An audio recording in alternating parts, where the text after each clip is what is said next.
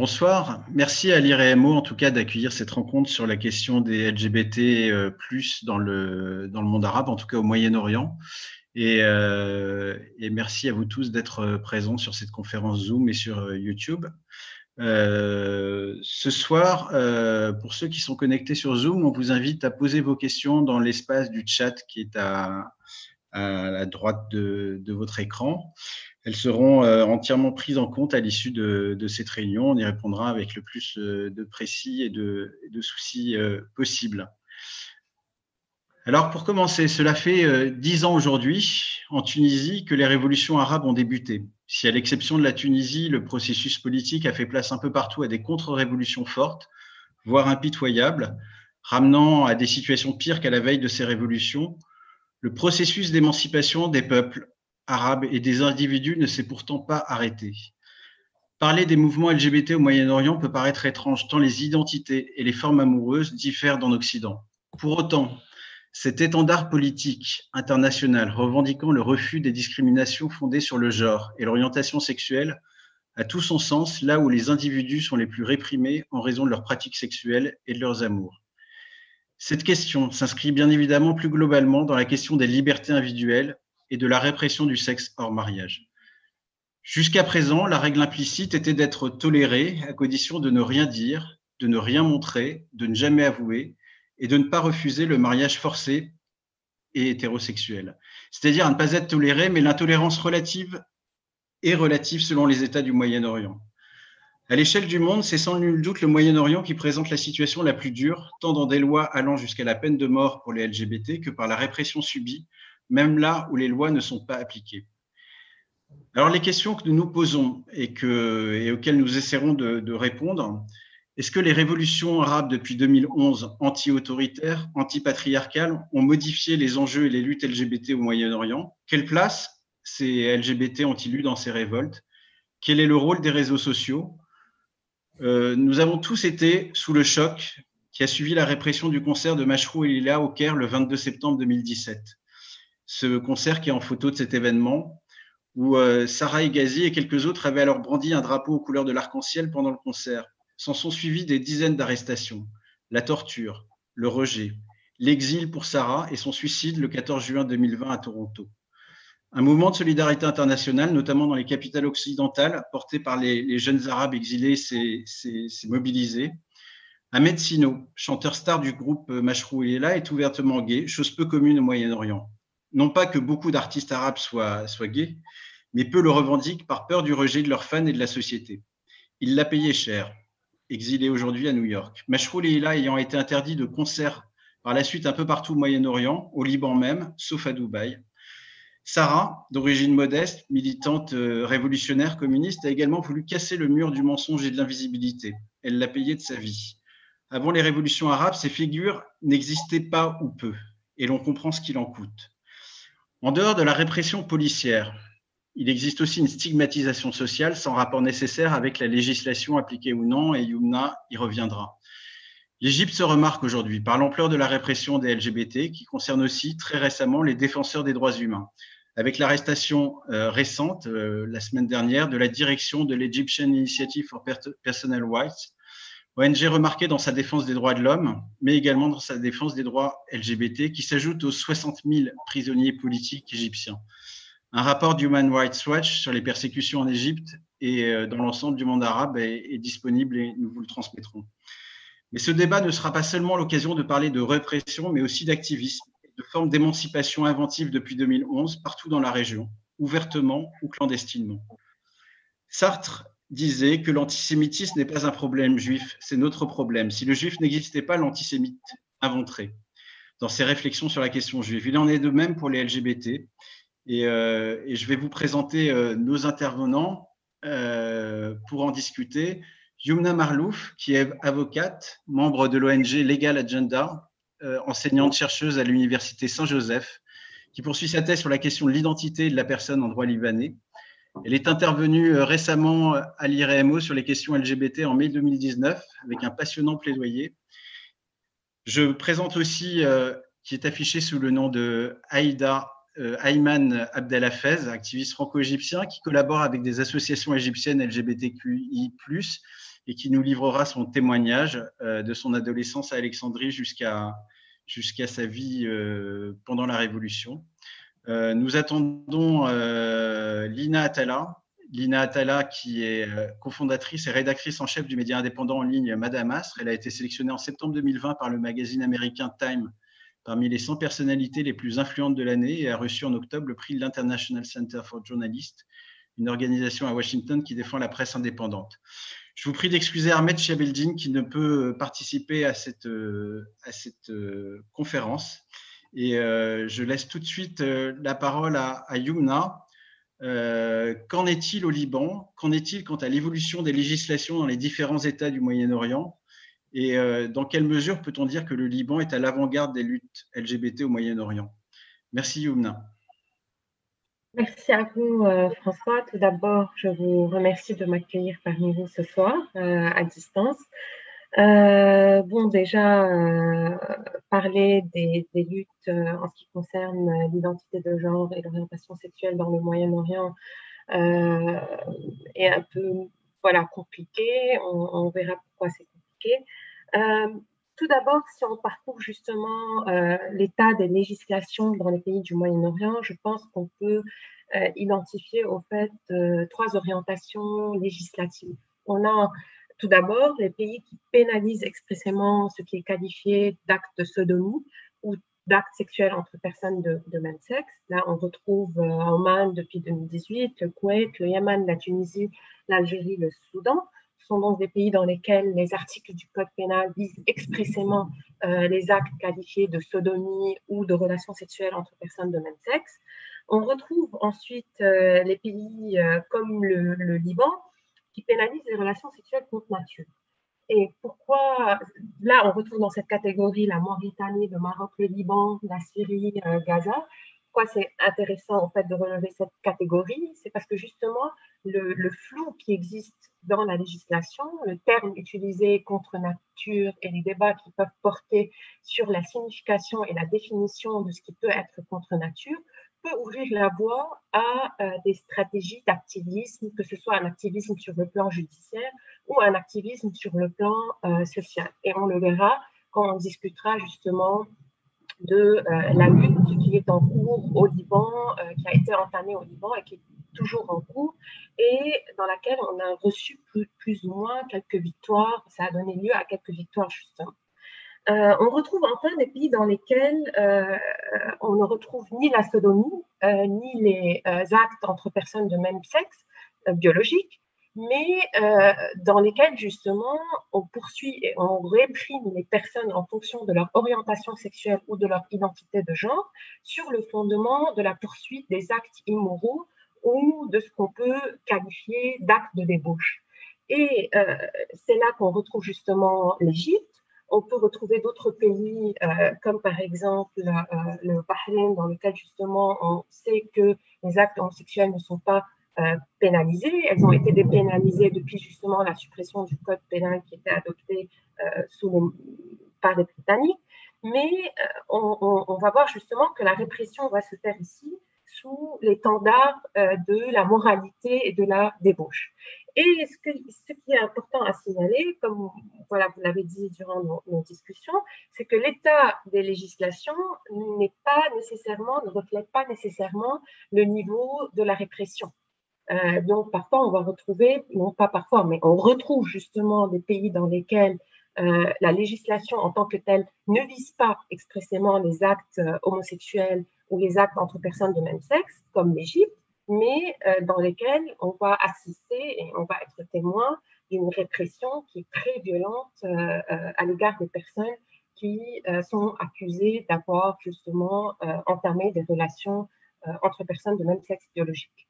Euh, et ce qu'il faut justement euh, comprendre, c'est que dans, enfin en général, quand on parle d'orientation sexuelle et d'identité de genre, les questions vont se poser non seulement au niveau de la répression et de la pénalisation d'actes précis en tant que tels, ou même de l'identité, ce qui va poser un problème, comme on le verra, parce que justement, euh, il y a une tendance à réprimer l'identité en tant que telle ou l'orientation qu'on va essayer justement de classer, de figer, euh, etc., et de, la, et de la confronter à une identité, entre guillemets, j'utilise ces termes entre guillemets, à une identité nationale, à une culture nationale qui est elle-même figée, etc. Mais cette répression, elle va se faire également par des, par des moyens et par des, par des voies qui sont également sociales comme voilà, on le sait et on le verra. Et c'est ce qui a été fait avec Mashroua Leila, parce qu'on va voir justement avec Leila, quand on va discuter de ce qui s'est passé avec Mashroua Leila, euh, comment justement la répression n'a pas été une répression juridique, ça n'a pas été une répression pénale. Les, euh, enfin, les forces de l'ordre de l'État n'ont pas initié des poursuites, le procureur n'a pas initié des poursuites contre Mashroua Leila, mais il y a eu vraiment une mobilisation de de forces communautaires, religieuses, sociales, politiques, donc de personnes qui appartiennent à des partis politiques, porte-parole de partis politiques, qui a été très violente, des menaces qui ont été exprimées à l'égard de Mashroua Leila et à l'égard des euh, personnes qui souhaitaient assister au concert de Mashroua Leila, ce qui a justement euh, voilà, conduit à supprimer le concert qui était prévu. Donc la répression ne se fait pas uniquement sur le plan judiciaire, elle se fait également sur un plan social, euh, même si quand on le dit, on a l'impression de dire l'évident, de parler de, quelque chose qui est évident. Alors, au Liban, pour passer au Liban, euh, justement parce que je me connais beaucoup plus en, droit libanais, euh, là, ce qui a été fait sur le terrain de l'article 534, c'est que tout d'abord, ce qui était nécessaire, c'est de pousser les magistrats à justifier leur décision et à apporter une réflexion sur l'application de ce fameux article 534 qui pénalise les relations sexuelles contre nature. Parce que ce qu'il faut savoir, c'est que pendant plusieurs années, les magistrats utilisaient cet article pour pénaliser les euh, personnes soupçonnées d'avoir une certaine orientation sexuelle euh, euh, en ne justifiant pas au fait pourquoi ils pensaient que cet article s'appliquait à ces personnes-là. Donc, il suffisait pour les magistrats de dire telle personne est homosexuelle euh, pour ou telle personne justement a été retrouvée dans un lieu euh, avec une certaine intimité avec une autre personne de même sexe biologique pour appliquer l'article 534, sans que les magistrats ne trouvent qu'il y ait une nécessité à justifier pourquoi des relations sexuelles entre personnes de même sexe biologique ou pourquoi une relation intime, même pas des relations sexuelles, serait considérée comme étant contre nature. Donc la première étape était justement de contester cette position des juges en les poussant justement à motiver leur raisonnement. Et c'est là justement que les choses deviennent intéressantes, parce que devant, euh, euh, devant cette situation, on retrouve les juges qui sont embarrassés. Certains qui souhaitent maintenir la pénalisation vont euh, faire sortir leur propre vision, leur propre interprétation personnelle de ce qu'est la culture libanaise, en disant les relations sexuelles entre personnes de même sexe biologique sont contre nature parce que selon la culture libanaise, on se demande justement de quelle culture il s'agit. Euh, là, euh, euh, une relation normale, entre guillemets, serait une relation entre un homme et une femme. Et ce qui est intéressant dans ces décisions, c'est que les, les, juges, au fait, lisent les conventions internationales parce qu'ils ont été sollicités sur le terrain des conventions internationales pour dire, au fait, ces conventions internationales, ça n'a rien à voir avec notre propre culture. C'est vrai que le Liban est un pays signataire, c'est vrai qu'on fait partie de ces conventions, mais euh, techniquement, elles ne sont pas directement applicables au Liban. Et puis, sur le plan de notre culture, notre culture ferait obstacle à l'application de ces conventions internationales. Et puis, justifiant justement leur vision des relations contre nature en allant sur le terrain de la culture.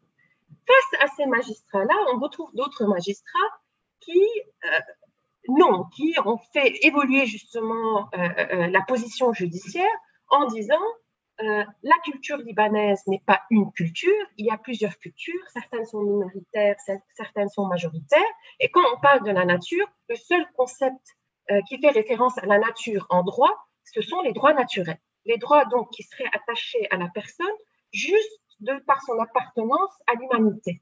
Et parmi ces droits-là, la liberté sexuelle et la liberté de s'exprimer et euh, la liberté d'avoir un comportement qui ne serait pas conforme au comportement de la majorité.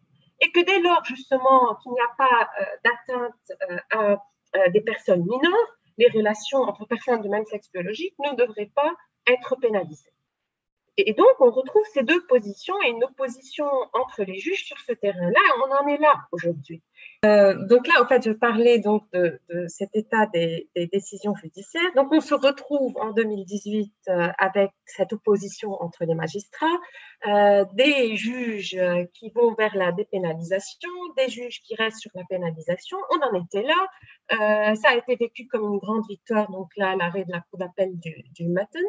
Et alors que justement, sur le plan judiciaire, on arrivait à avoir ces victoires-là, on euh, retrouve en 2019 une euh, très grande mobilisation de la part donc euh, d'une communauté religieuse, des communautés religieuses plus spécifiquement chrétiennes, et, de la part de, partisans de partis politiques qui sont au pouvoir contre Mashrou Alayla. Et c'était sorti vraiment de rien. C'est parti d'un post sur Facebook euh, qui datait de plusieurs années, qu'on a fait ressortir justement en 2019.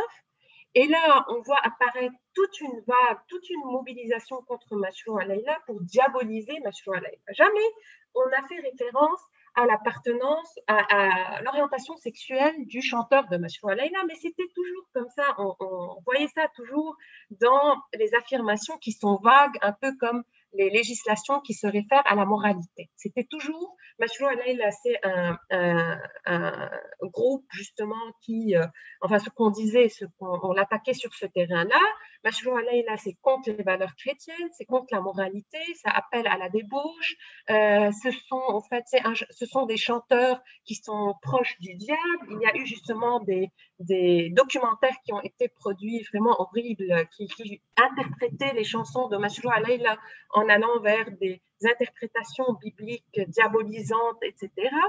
Et euh, il y a eu également des menaces qui ont été euh, exprimées contre Mashrou Leila et contre les personnes qui souhaitaient assister au concert prévu HB. Et là, justement, ce qui était intéressant, au fait, c'est que malgré la mobilisation de la société civile, donc la Ligue Legenda bien sûr, mais d'autres organisations de la société civile qui venaient dire justement, une plainte qui a été déposée par la Ligue Legend, justement, euh, pour qu'il y ait une poursuite des personnes qui ont menacé les chanteurs du groupe et également euh, les personnes qui souhaitaient assister au concert du groupe, là, les, autorités judiciaires n'ont pas bougé. Au fait, Mashrou Alayla, les chanteurs ont été interpellés, ils ont été mis en liberté, donc il n'y a aucune euh, action qui a été poursuite par le procureur général à l'égard de Mashrou Alayla, mais il n'y a pas eu une action du pouvoir judiciaire pour protéger les personnes qui souhaitaient assister au concert ou même les membres du groupe. Et euh, là, ce qui est intéressant au fait de, savoir, là, au fait, le, concert a été annulé. Et ce qui est intéressant de, de savoir dans le contexte politique économique libanais, c'est que, au fait, cette resurgence de la question euh, de la moralité et euh, du danger, euh, du prétendu danger que, que, consistait, enfin, que provoquait le groupe Mashrour Laïla, s'est fait dans un contexte de crise économique aiguë. Il y avait, au fait, des discussions sur un projet de la loi sur le budget avec des dissensions au sein de la société libanaise. Enfin, pas des dissensions, c'était plutôt une réaction qui commençait justement à s'organiser par rapport au pouvoir. Parce que là, les Libanais commençaient à prendre conscience de la gravité de la situation économique et euh, du fait que le pouvoir politique souhaitait justement faire payer les coûts de cette crise économique euh, à la population libanaise et aux, euh, aux Libanais. Et donc là, il y avait cette discussion sur la loi sur le budget qui commençait justement à euh, mettre en œuvre des charges de plus en plus lourdes euh, sur les Libanais pour essayer de compenser les pertes qui ont elles-mêmes été provoquées par euh, la corruption très connue au Liban. Et donc là, en fait, il y avait des mobilisations qui, commençaient justement à s'organiser contre cette loi sur le budget, contre le pouvoir politique, etc. Et c'est justement lors de ces mobilisations-là qu'on voit apparaître la question Mashrou Alayla. Et une fois justement que cette question euh, a été écartée parce que le concert a été, euh, euh, a été supprimé, là, voilà, le temps a passé et on a vu rejaillir les protestations et donc les mouvements de la révolution d'octobre 2019.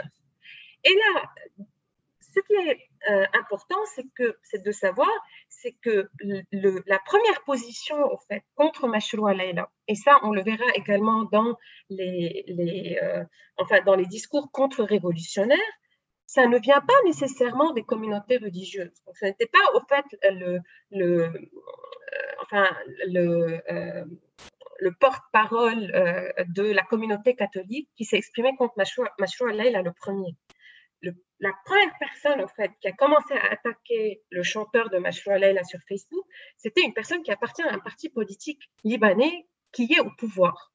Et même chose, on la voit, on voit ça réapparaître durant les protestations de 2019. Donc là, la révolution commence. Il y a de grandes vagues de protestations.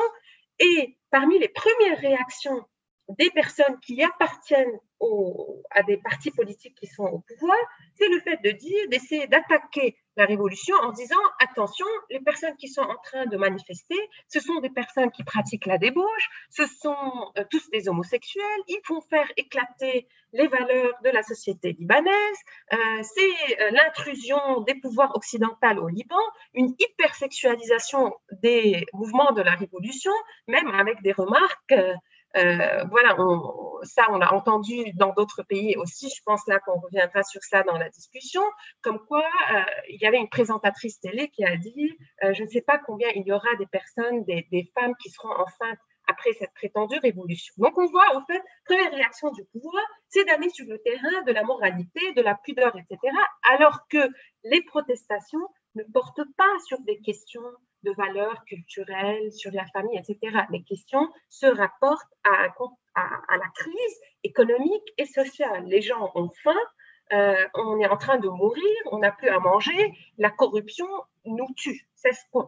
les protestations ont porté sur ça.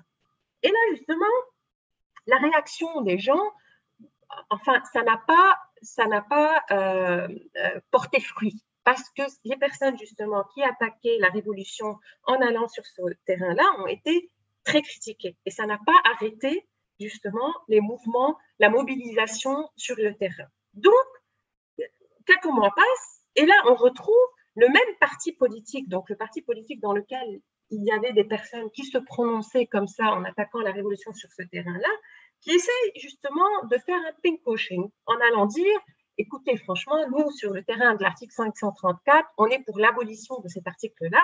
Il faut commencer à dépénaliser l'homosexualité. Donc, deux discours contradictoires. Premier discours qui est très violent à l'égard justement euh, des personnes euh, qui ont un comportement sexuel qui ne s'identifient pas au comportement de la majorité.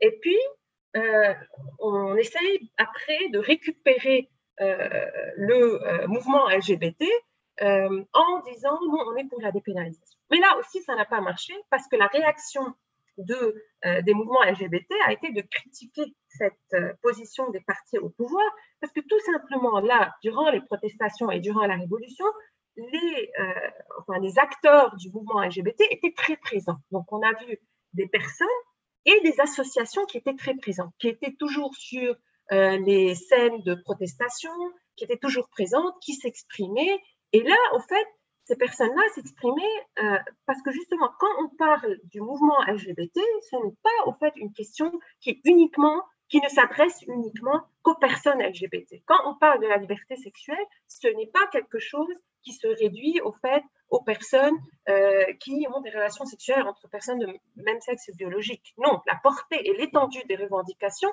est beaucoup plus large. Et des personnes même qui ont un comportement, euh, enfin, toute personne qui a un comportement sexuel qui ne s'identifie pas au fait au comportement hétérosexuel va se trouver visée et impliquée par ce mouvement-là. Et puis, il y avait justement des demandes qui sont relatives à l'état de droit. Donc, quand on parle au fait de, des luttes juridiques ou même des luttes sociales, c'est le droit à la santé, c'est euh, le droit au travail, c'est l'égalité de tous devant la loi. Et ce sont des questions, au fait, qui ne se limitent pas au mouvement LGBT, qui ont une portée qui euh, beaucoup plus large. Et donc, du coup, le fait, donc la réaction du pouvoir qui est là, enfin, qui apparaît en venant dire, au fait, là, on va demander la dépénalisation, ça ne marche pas pour les personnes qui sont actrices dans le mouvement LGBT parce que le combat euh, LGBT n'est pas un combat qui va se restreindre au fait à la dépénalisation et à l'abolition de l'article 534. C'est également le droit des détenus, parce qu'on sait que les personnes LGBT, de par euh, les arrestations, sont victimes de torture. Euh, euh, c'est justement l'état de droit, la possibilité de s'exprimer, etc., etc., etc.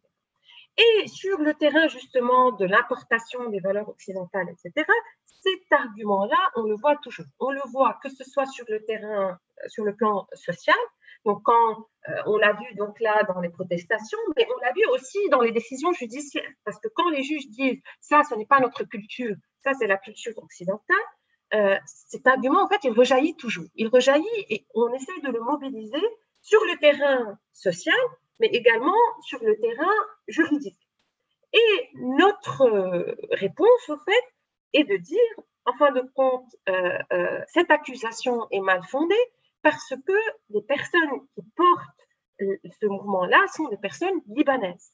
Et les associations qui se sont prononcées pour dire justement que l'homosexualité n'était pas contre nature sont des personnes, sont des associations libanaises. Les espaces, donc au Liban, il y a des espaces d'expression d'orientation sexuelle et d'identité de genre qui ne euh, correspondent pas justement au comportement hétérosexuel. Ce sont des espaces qui ont été documentés, qui ont fait l'objet de plusieurs travaux, donc parmi lesquels les travaux de mon ami anthropologue, donc Sofiane Merabet, qui s'est également exprimé à l'IREMO, qui montre au fait que ces espaces et que ces formes de sexualité existent depuis longtemps, qu'elles ne sont pas nouvelles, qu'elles ne sont donc pas importées. Et d'ailleurs, l'article 534, qui est souvent invoqué euh, à cet égard-là, c'est un article qui euh, fait partie du code pénal libanais qui a été adopté sous le mandat français. Donc, et l'expression contre nature, on ne sait pas d'où elle vient on ne la voit pas au fait dans l'Empire ottoman. Donc, est-ce qu'elle vient justement des législations du mandat? Est-ce qu'elle vient justement euh, de l'Occident? Est-ce que ce n'est pas ça l'importation des valeurs occidentales? On se pose cette question-là. Il n'y a pas eu d'études jusqu'à ce jour mais euh, ça serait intéressant en fait de voir quelle est l'origine de ce texte-là, un texte que l'on retrouve dans d'autres pays du mandat, justement. Pourquoi est-ce que c'est intéressant de voir, euh, de faire justement cet état des lieux euh, des, autres pays qui pénalisent? Parce qu'on retrouve cette expression relation sexuelle contre nature au Maroc, par exemple, en Syrie, Palestine, Gaza. Donc, on se demande, au fait, on se, pose la question, est-ce que ce n'est pas ça, au fait, l'occidentalisation? Et puis, un autre argument qui est de dire la culture libanaise n'est pas une. Il y a plusieurs cultures libanaises. On est connu justement pour notre pluralisme. Quand on parle du Liban, c'est le pluralisme, le pluralisme, le pluralisme. Et euh, je ne pense pas qu'une personne peut définir qu'est-ce que c'est que la culture libanaise. Il existe plusieurs cultures, il existe plusieurs euh, espaces de, d'expression. et euh, au fait, en disant ça, c'est la culture libanaise, on ne fait justement que euh, donner un instrument à une certaine culture pour permettre la domination d'autres personnes. Et c'est comme ça justement qu'on réagit à euh, ces discours-là. Merci beaucoup, Yumna. C'est passionnant. Euh, avant de donner la parole à Iman, moi, je, verrai plusieurs points qui me, qui me semblent passionnants, à commencer par le dernier, parce que c'est un point qui fait écho non seulement dans le monde arabe, mais également en Afrique, Euh, on sait très bien que pour les, pays d'Afrique euh, anglophone, euh, les articles homophobes sont clairement d'apportation anglaise. Il y a plus de doutes par rapport aux, articles français, même s'il semble aussi un lien fort entre colonisation et homophobie qui n'existait pas avant. Euh, Ayman pourra le rappeler, mais à l'époque d'Abou, on peut toujours essentialiser les sociétés, parler des sociétés arabes comme traditionnelles, conservatrices et de par nature homophobes. Je veux dire, le Moyen Âge et Abu Nawas ont démontré le contraire. Donc, il n'y a pas d'essentialisation possible des sociétés. Ce qui est très intéressant dans, ton intervention, je trouve, c'est de montrer comment, à partir de la discussion, de la bataille juridique qui se fait, on arrive à faire une bataille sociale et que ça va dans les deux sens. Et que la, bataille sociale et la bataille dans l'opinion permet aussi une relecture du droit. Euh, donc euh, oui, non, c'est passionnant. Euh, il y a beaucoup de questions qui sont, qui sont arrivées. On les reprendra après. certains qui parlent de l'Empire ottoman, de la Turquie, du Maroc, de la question de est-ce que ce combat est transposable en Égypte. Elles sont accessibles sur le chat et on traitera tout après l'intervention d'Ayman. Donc, comme je l'ai rappelé, Ayman, tu es égyptien, tu es né à Alexandrie et on aimerait avoir en fait le, témoignage et ton point de vue en fait sur, sur qu'est-ce qui a bougé en disant en Égypte au sein de la société égyptienne par rapport, par rapport à la question de, des LGBT, des homosexualités, des rawal, de, la façon dont tu les appelleras est aussi intéressante. Et euh, non, mais je disais que c'était très intéressant dans, l'intervention de Yumna. Je, voulais répondre à plusieurs reprises, mais parce que justement, le Liban, pour l'Égypte, a toujours été un pays un peu de refuge pour la communauté gay qui essayait de fuir la répression égyptienne. Et j'étais surpris de voir à quel point il y a tellement de similitudes, euh, comment c'est similaire, la répression de l'État libanais, le gouvernement, avec la répression égyptienne les mots, les phrases, euh, elles sont utilisées exactement de la même façon, la même méthode de, texte flou pour qu'on puisse l'utiliser comme on veut. Et euh, voilà. Bon, je reprends mon témoignage à moi. D'abord, moi, moi, je viens d'Alexandrie, d'un quartier très très pauvre. Et, euh, je suis né dans les années 70, fin 70.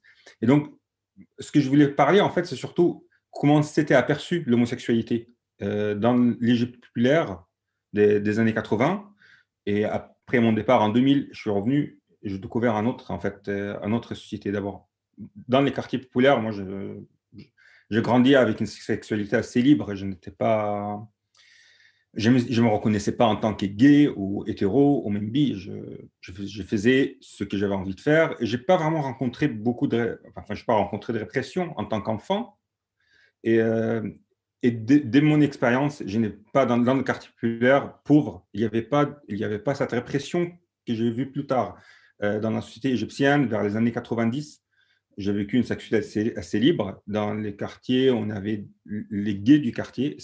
En fait, plus tard, je, me posais la question là-dessus, comment ça se fait? Parce qu'après avoir vécu une répression sexuelle euh, dans mon adolescence, je me rappelais de mon enfance dans ces, dans ces quartiers où il n'y avait pas ce type de la répression.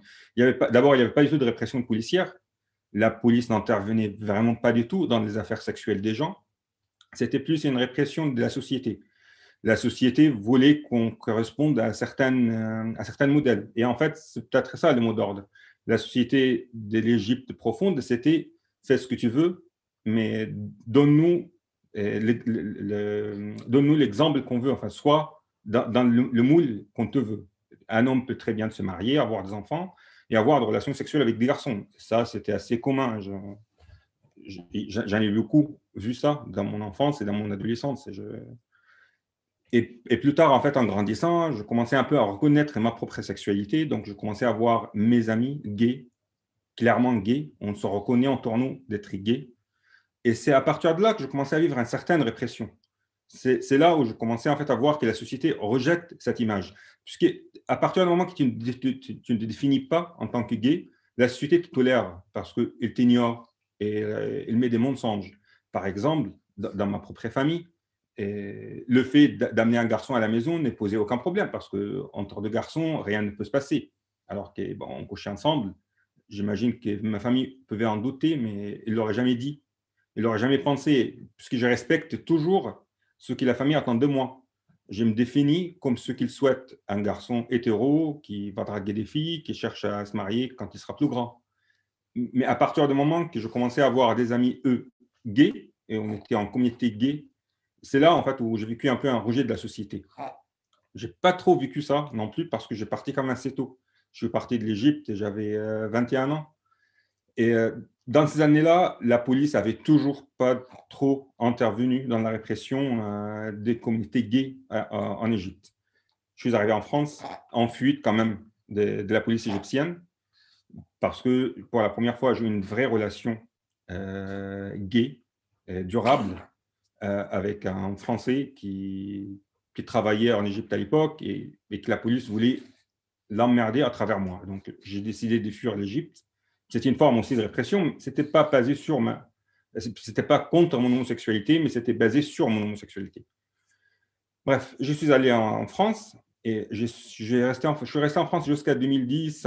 vers 2011, il y a eu la révolution égyptienne. Et là, j'ai retrouvé en fait cette envie de faire quelque chose. J'avais complètement abandonné l'idée de rentrer en Égypte. Ce n'est plus mon pays. C'était un, c'était un pays que je fuis, un pays de répression, et la France, c'était un pays de refuge un peu. Bref, plus tard, je vais en 2011 pour la révolution égyptienne. Et là, surprise, en fait, je découvre un grand parti de mes amis gays de l'époque qui étaient sur la place Tahrir. Et j'étais très surpris de, qu'est-ce qu'ils font là, parce que moi, à mon époque, on se cachait justement. On ne se montrait pas. Ce n'était pas, pas admis d'être euh, en société, de se montrer en tant que gay et se confirmer en tant que gay. Alors qu'eux, ils étaient d'abord là en tant que gays et que surtout, ils étaient là pour réclamer leurs droits. Et je, dois dire que je trouvais un certain courage, en fait, que j'avais complètement, que je n'avais pas du tout, d'oser être avec eux, d'oser dire voilà, on, on veut nos droits en tant que communauté gay en Égypte. On veut une liberté sexuelle, enfin une liberté d'appartenance sexuelle. Et euh, à partir de là, mais c'était une période très, très, euh, très spéciale en fait. En 2011, janvier 2011, c'était très particulier. Parce que justement, à cette époque-là, dans la même bande, il y avait des garçons gays, il y avait des garçons euh, islamistes, il y avait tout.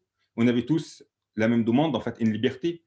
Et je reviens toujours sur ce qu'a dit Yomna. C'est vrai que la lutte LGBT, il n'est pas que pour la communauté LGBT. C'est pour la liberté, la liberté d'exister tel que nous sommes et pas la liberté d'exister en tant qu'LGBT. Le reste, on s'en fout, pas du tout. Et c'est pour ça qu'il y a beaucoup de personnes qui avaient adhéré à cette époque à notre lutte, parce que justement, ça servit leur, leur propre liberté à eux. Et jusqu'à le départ de Moubarak. Il faut dire qu'il y avait la période avant le départ de Moubarak, la période des commissions militaires, la période frères musulmans et puis la période Sissi. Et la période avant le départ de Moubarak, c'était une période un peu une utopie imaginaire parce qu'on était tous là, on croyait que le jour au lendemain, l'armée viendra, elle dégagera tout le monde, on risquait tous notre vie. On était très, très soudés. Islamistes ou pas, gays ou pas, on, était tel qu'on est, on s'acceptait tous. Et euh, j'avais participé à la discussion, j'aurais jamais cru y participer, où il y a des islamistes qui discutent avec des garçons gays pour lui dire que oui, mais dans le Coran, vous savez, il n'y il a pas vraiment des versets contre l'homosexualité je croyais comment un monde pareil peut exister. Enfin, je ne croyais pas du tout que ça, ça pouvait avoir lieu. Et à ma grande surprise, le jour même du départ de Moubarak, mais le jour même du départ de Moubarak sur la place Tahrir, alors qu'on fêtait son départ, je te rappelle, j'étais dans un groupe exclusivement gay, enfin, des, mes amis gays qui se sont formés un groupe à eux. Et donc, on fêtait ça, et euh, j'entends déjà les insultes dans mon dos. un autre groupe, genre, voilà, les khawal de, la révolution, euh, voilà. Et je me suis dit, c'était un grand choc parce que je me dis, merde, on s'était fait piéger, ça va pas se passer comme je, le pensais. Eh bien, enfin, j'étais pas, pas, j'avais pas tort, parce que dès le lendemain, le frère musulman avait mis en doute toute la communauté, mais pas que la communauté gay, mais toute la gauche et toute autre communauté autre qu'islamiste qui était sur la place Tahrir. Mais ça n'a pas changé grand-chose. Je veux dire, ce courage qu'on a eu à cette période-là et continue. Moi, je m'étais resté sur le même lancé. C'était bon, on existe et qu'ils peuvent en faire ce qu'ils veulent. De toute façon, on est là, on est solide, on va s'activer. Et en effet, il y avait beaucoup d'activités. On, participait à pas mal de conférences par rapport justement le droit, il y avait des, on faisait des rencontres avec des avocats qui militent pour la communauté euh, LGBT qui expliquait exactement quels sont nos droits, euh, qu'est-ce qu'on doit faire si jamais la police nous arrête. Et euh, il y avait une prise de conscience, en fait, une prise de conscience d'exister et une prise de conscience qu'on on peut être ce que nous sommes parce qu'il y a une partie aussi très importante, c'est la culpabilité de la société. J'ai grandi en pensant qu'il y a quelque chose qui ne va pas très bien chez moi. Pour te donner une idée, une toute petite histoire, quand, j'étais enfant à l'école, à l'école euh, secondaire, au collège, j'avais 12-13 ans, un jour, un prof a fait éruption dans la classe avec une dizaine de garçons. Ils étaient ligotés ils étaient en train d'être fouettés par un groupe de profs. Je ne comprenais pas. Et alors le prof a dit à voix haute, en le montrant à tous, ces garçons-là se touchaient dans les toilettes. À 11-12 ans, mais c'est plus que naturel c'est la découverte de soi, de son corps. Et on est dans une école exclusive garçon, on a, est, pas une école mixte. il n'y avait rien de mal, mais je t'imagine ces pauvres, comment ils étaient traumatisés, et, y compris moi, parce que j'aurais pu me trouver avec eux. J'aurais pu être là, dans ces mêmes toilettes, et faire le tour de toutes les classes de l'école, tabassés, ligotés par les profs, en nous montrant des mains en disant voilà les PD de l'école. C'est eux les PD. Voilà. C'est dans cette répression sociale et morale qu'on grandit quand même, en disant qu'il y a un truc qui ne va pas chez moi. C'est vrai qu'il n'y avait pas de répression policière.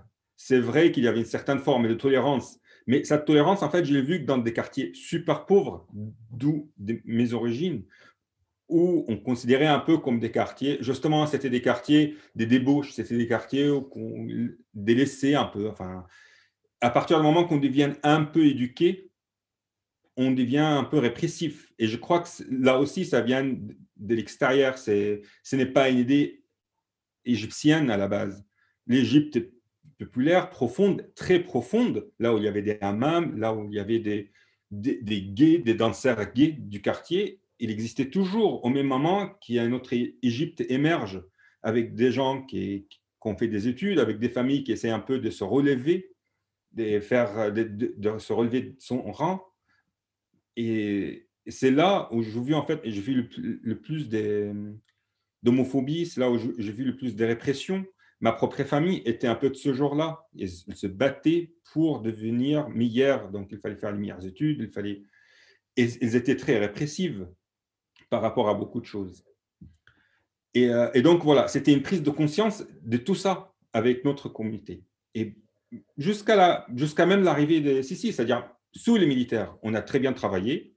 Euh, je me rappelle d'une histoire très drôle où je faisais, j'allais en Égypte pour faire un reportage sur le procès de Moubarak. Et donc, comme le hasard des choses, il a fallu que je me trouve des rendez-vous avec des, des avocats qui s'occupent de ce procès. Et c'est, je parlais à mes amis mon groupe à moi que je connais, qui était exclu, un grand parti en fait des garçons euh, qui m'avait dit oui, oui, il y a des avocats, nos amis, on connaît, on, tu vas aller voir. On m'invite dans une soirée où l'avocat est là pour qu'on parle un peu, pour qu'il me fasse un résumé sur le procès de Moubarak. Et c'était dans un certain lieu, je ne dirais pas le nom parce que ça peut être dangereux pour eux, et euh, au centre du Caire. Et, je rentre et je dis mais qu'est-ce que c'est? On m'a dit c'est la soirée gay. Chaque mercredi, ce lieu en fait une soirée gay. Et je dis, mais en Égypte, on fait des mais depuis quand? Il m'a dit, bah, c'est depuis la Révolution.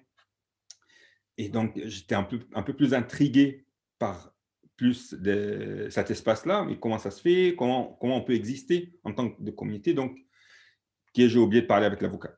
Et donc, le lendemain, j'ai pris un autre rendez-vous, et c'était Café de la Bourse. C'est en fait un groupe des cafés où chaque café se reconnaît par la couleur de leur chaise. Chaque café a, des chaises avec une couleur spécifique. Et je, je lui réponds en disant, je t'appelle sur les cafés des chaises jaunes. Il m'a dit, ah, tu es chez les gays. Je dis, quoi chez les gays? Il m'a dit, bah, c'est le café gay des cafés de la bourse. En fait, le café de la bourse, ce n'est pas un café, c'est une rue de la bourse avec plein de cafés, mais on appelle ça café de la bourse. Mais ce sont plusieurs cafés avec des chaises différentes. Et en effet, c'était un café fait par un couple lesbienne. Ils ont choisi la couleur jaune pour leur, leur chaise. Et je ne savais pas, moi, je choisis l'endroit où, il y avait de la place et je me suis assis. Ah ben, du coup, il a faire un reportage sur le procès de Moubarak. J'avais fait un truc, un reportage sur la communauté gay euh, au, Caire après la Révolution. Et c'est là où j'ai reconnu un peu plus euh, comment ça marche, la lutte, comment, comment ça fonctionne. Euh, il y avait plusieurs associations. Il y avait des associations clairement connues et, déclarées et d'autres associations qui travaillent en cachette. En fait, c'est des associations, j'ai envie de dire au noir, qui n'existaient pas administrativement, mais c'est un groupe de gens qui avaient décidé d'aider à travers soit une association qui existait déjà au Liban, c'est là où Liban était très intéressante, parce que c'était un endroit, un échappatoire où on pouvait faire une lutte et trouver un pied légal d'exister à travers une association qui existe réellement au Liban, qui, elle, aide euh, une association en Égypte ou à travers un pays étranger. C'est souvent le, Canada. Euh, on a, je continuais comme ça, la lutte continuait, on a fait euh, pas mal de choses et je voyais que c'était le rêve était en train d'être réalisé, même sur, les, frères musulmans. Ça n'a pas du tout changé grand-chose. Je crois il n'y a pas eu une période plus libre que la période des frères musulmans, pas parce que les frères musulmans étaient libres, mais parce que l'armée et la police étaient contre. Ils ne voulaient surtout pas les garder au pouvoir donc, euh, l'État était complètement délaissé, en fait. Il n'avait pas vraiment envie de travailler, de garder la main sur le peuple. Au contraire, elle, a lâché le peuple contre le, gouvernement. Donc, il y avait beaucoup d'espace pour nous. Et puis l'arrivée de Sisi. Et à l'arrivée de Sisi, tout a changé. Je veux dire, dès, dès le départ des frères musulmans, tout a changé. Je, ne sais même pas pourquoi, ça ne s'explique pas, mais il y a eu une répression, mais jamais vue, sans précédent, jamais vue. Même à l'époque de Queen Boat, ce n'était pas comme ça. C'était une répression très ciblée, très méthodique, où on dirait qu'il met tout en œuvre, tellement de moyens, ou des, officiers, des, tout un, des bureaux de police qui travaillent sur un seul truc, l'application Grinder aller en tant qu'officier de police se présenter comme une personne qui cherche à coucher avec quelqu'un et draguer quelqu'un, le ramener chez lui et hop, l'arrêter. Euh, mettre des espions. Et euh, avant, de, avant, quand tu m'as parlé d'ici, je commençais un peu à contacter des gens en Égypte et notamment quelqu'un qui, qui avait travaillé avec la police égyptienne dans les années 90. Et je demandais est-ce qu'il y avait une répression dans les années 90 contre la communauté gay. J'étais très surpris en fait de vraiment l'organisation et l'efficacité de la lutte de, la police égyptienne contre la communauté LGBT euh, en Égypte.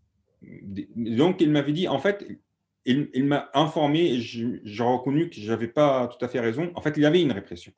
Même dans les années 80, il y avait déjà une répression.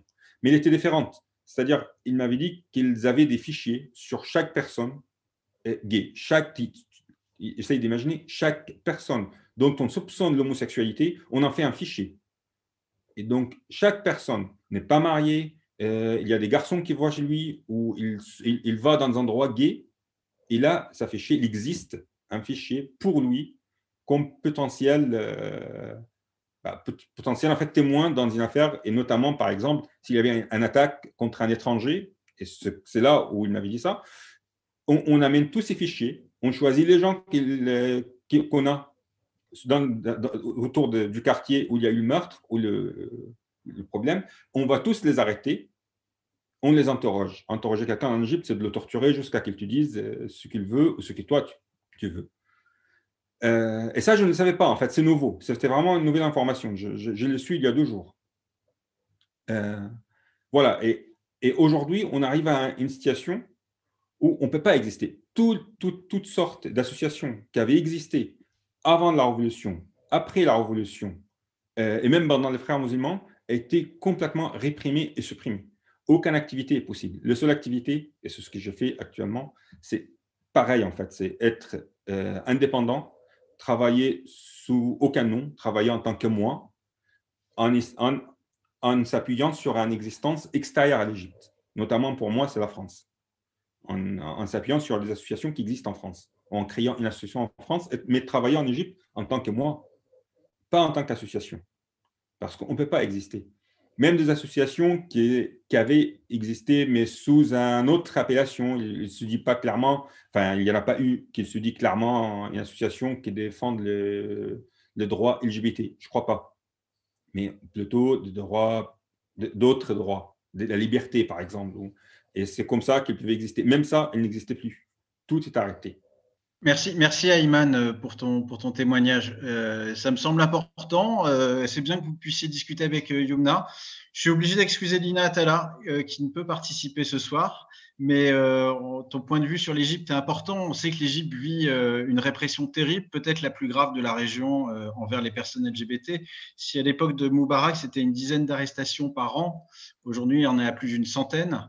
Euh, la répression va non seulement sur les personnes LGBT, mais également sur euh, ceux qui, sur leurs défendeurs, puisque les ONG, on le voit là récemment avec l'Egyptian Initiative for Personal Rights, sont directement inquiétés que le chercheur qui était euh, spécialisé sur les questions de genre est en prison depuis un certain nombre de temps. Et on comprend à quel point la situation est, est difficile. Tu nous parlais d'un activisme. Qu'est-ce qu'il en est des activistes égyptiens aujourd'hui? Quelle forme cela prend-il Clandestinement, j'imagine?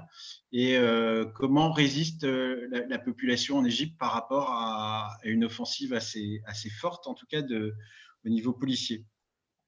Bah, La forme d'activisme qui existe aujourd'hui, enfin, c'est celle qui est la plus, en grande partie, c'est celle que je pratique moi-même. En fait, c'est de faire sortir en fait des activistes ou des victimes en dehors de l'Égypte. C'est-à-dire, moi, ce que j'ai fait, soit on essaye de sortir des activistes des prisons C'est le cas de plusieurs personnes. Je ne vais pas dire de nom, je suis désolé, je ne sais, parce que ça peut mettre en fait euh, plusieurs personnes en danger. Donc, ce soit mettre en œuvre en fait des avocats qui vont essayer de, de, plaider la cause des personnes qui sont en prison, qui est souvent sans procès. Parce que justement, euh, c'est comme, pour les Liban, il a pas, on, ne les arrête pas avec un procès. Alors, pour les Liban, pour Machar Leila, c'est des gens qui portaient plainte et, qui, menacent et la police fait rien. Alors en Égypte, c'est le contraire. C'est-à-dire, moi, personne lambda, je peux aller en disant, voilà, je portais plainte contre François Pradal parce que j'ai vu qu'il avait un post sur Facebook et c'est une atteinte à ma pudeur à moi personnelle.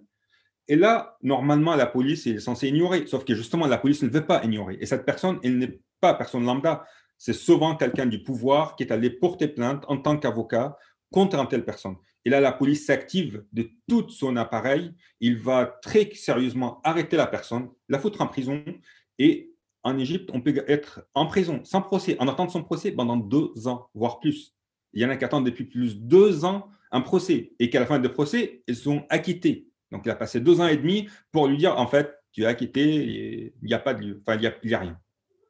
Euh, et, notamment le cas de quelqu'un qui vient de sortir en prison, une jeune euh, égyptienne euh, lesbienne qui était comme ça en prison pendant plusieurs mois. Elle n'était même pas en prison, elle était dans, ce qu'on appelle en fait une cellule de tension des commissariats qui se trouve sous terre. Et c'est la cellule où en fait on va faire venir les gens en attendant euh, de, la ramener en prison, en attendant leur procès. Donc, c'est une cellule remplie de personnes qui se changent tous les jours et le sous terre, il est resté pendant sept mois sous terre. Il n'a pas vu la lumière du jour et c'est une toute petite chambre, plein monde. Alors, c'est des conditions horribles parfois. Et, tu comprends, dans ces conditions-là, ce n'est pas une lutte en fait, c'est une, une, tentative de survie, une tentative d'essayer de, de, de sauver ce qui peut être sauvé en Égypte. Et euh, voilà, je ne peux pas me détailler plus que ça, mais en tout cas, la lutte telle qu'elle est, c'est soit essayer de sortir nos amis des prisons, soit de les sortir du pays, clairement. Et pendant longtemps, le Liban, justement, était un bon endroit parce qu'on avait pas mal de personnes qu'on envoyait au Liban. Et à partir du Liban, on trouvait en fait des pays de refuge en Europe. Mais bon, après la révolution, et c'est tant mieux qu'il y a la révolution au Liban, bien sûr, je soutiens de tout mon cœur, euh, on ne peut plus faire ça. Donc oui, on mesure les, choix en tout cas extrêmement forts euh, par rapport à, des personnes qui risquent la prison, la torture et ou l'exil. Et on l'a vu récemment, en tout cas après la répression du concert de Mashrouila, comme récemment dans les arrestations qui ont eu lieu en Égypte. Merci Youmna en tout cas pour, euh, pour répondre aux questions dans le chat parce qu'il y a beaucoup de questions qui, prennent. On va peut-être commencer à les prendre. Euh, donc, tu as répondu sur la question, en tout cas, de, la question des transgenres, et c'est intéressant ton, point de vue parce que tu, montrais justement comment finalement euh, euh, les choses sont plus partagées sur la question des transgenres par rapport à la question. On a, on a au Liban, comme en Égypte, le fait que la catégorie LGBT ne veut pas dire grand-chose par rapport à la loi, étant donné qu'avec cette pratique des tests anneaux pour les personnes, c'est en général surtout les homosexuels passifs euh, avec plein de guillemets, qui sont, euh, qui sont les plus incriminés par, euh, par la police et visés par le pouvoir. Ce qui est intéressant en tout cas sur la catégorisation, ça n'enlève pas l'utilité du drapeau, mais en tout cas ce qui montre en tout cas comment la persécution les vise en premier, c'est quand même l'obsession sur la pénétration et, et, bien sûr, il y a beaucoup de questions qui vont dans, ce, dans cet ordre-là. Comment lutter pour les droits entre personnes de, même sexe si les lois pénalisent aussi les relations sexuelles entre hommes et femmes? C'est un point de vue intéressant, disons en tout cas, la question, c'est la répression sur la sexualité et sur le libre consentement et, sur toutes ces questions-là, auxquelles Yumna et Ayman, vous pouvez apporter une réponse. Euh, des questions aussi, à mon avis, qui sont très importantes parce que euh, il y en a beaucoup qui ont été intéressés par justement l'importation, pas de l'homosexualité, contrairement à ce que ça semble être vu aujourd'hui, mais l'importation de l'homophobie dans la loi par le mandat britannique et français et beaucoup qui réagissent comment soutenir les luttes LGBT en tant qu'Européens, cisgenres, sans tomber dans le complexe du sauveur blanc athée. C'est aussi une question qui se pose à la présence de notre réunion. C'est-à-dire, est-ce que, est-ce qu'en parlant des choses, en les rendant plus visibles, on participe à leur amélioration ou alors on participe à leur répression, comme ça peut être le cas, on le voit avec Mashrouli là, avec ce qui s'est passé au Caire. Euh, est-ce que les interventions euh, venues d'Occident n'ont pas tendance à aggraver les choses? Et dans quelle mesure il peut y avoir un soutien aux initiatives euh, comme Legal Agenda, comme LM, comme euh, d'autres, euh, qui ne soit pas euh, vu comme une sorte de, colonisation, en tout cas de, prise à part du débat. Ça me paraît vraiment important. Euh, question de Gilles Gauthier qui participe à ce, débat, qui est le, traducteur de la Chambre de l'araignée, qui parle justement de la question de la répression et qui pose la question d'un combat légal est-il possible en Égypte où la justice est tout sauf indépendante Là, je regrette de ne pas pouvoir donner la voix à certaines ONG égyptiennes, mais en tout cas, jusqu'à la semaine dernière, certains s'y sont attachés aussi, euh, aussi difficile soit-il de faire respecter le droit.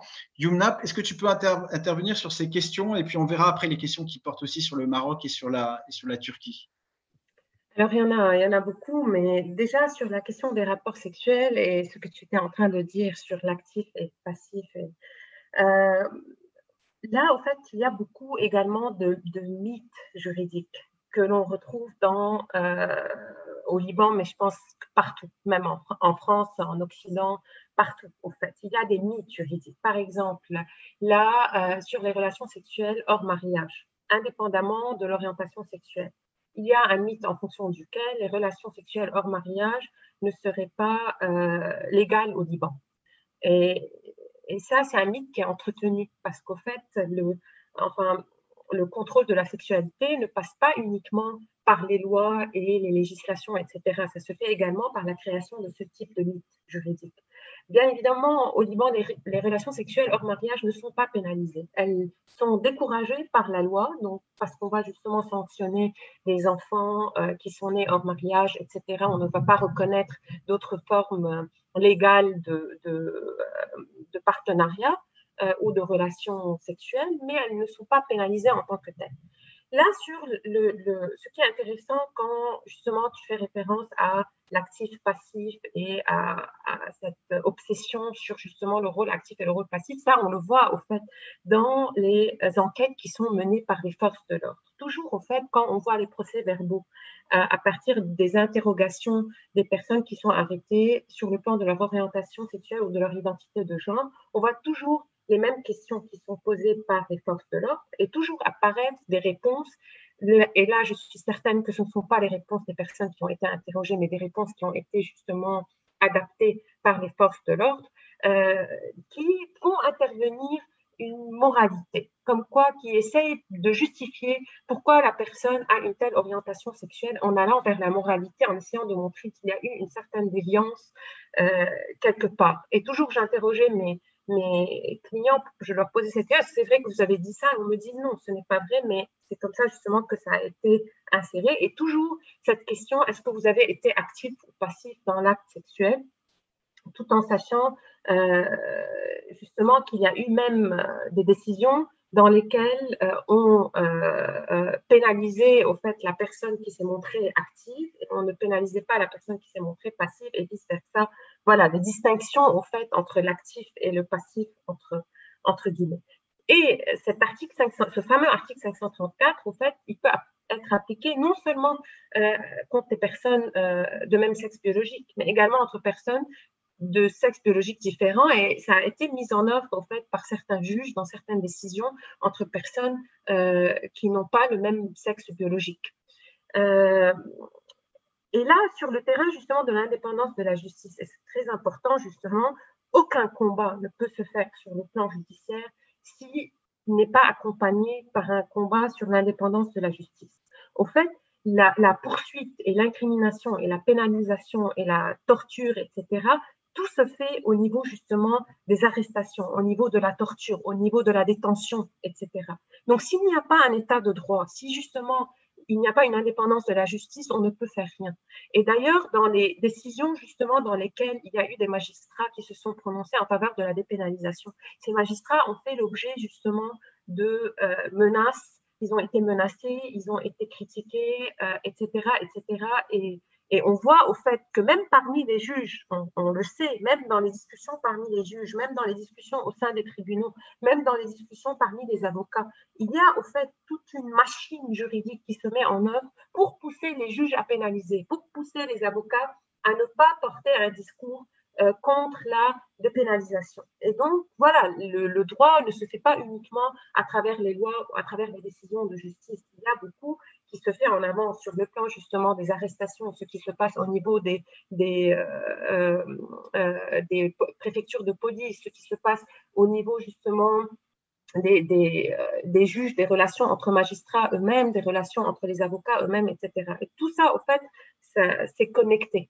Et c'est pour ça que quand justement on s'attaque à une question pareille, c'est ce qu'on a fait, je ne sais pas si c'est la voie correcte ou pas, mais qu'il faut mobiliser toutes les forces. Donc on a effectivement, là il y a une question qui a été posée, on a mobilisé les médecins, on a justement en tant que, que qu'ordre justement qui a un certain pouvoir social euh, et politique, on a mobilisé cet ordre-là pour faire rejaillir des positions qui allait à l'encontre de la pénalisation. On a fait également, on, a été sur la mobilisation euh, euh, sur le plan social des associations, etc.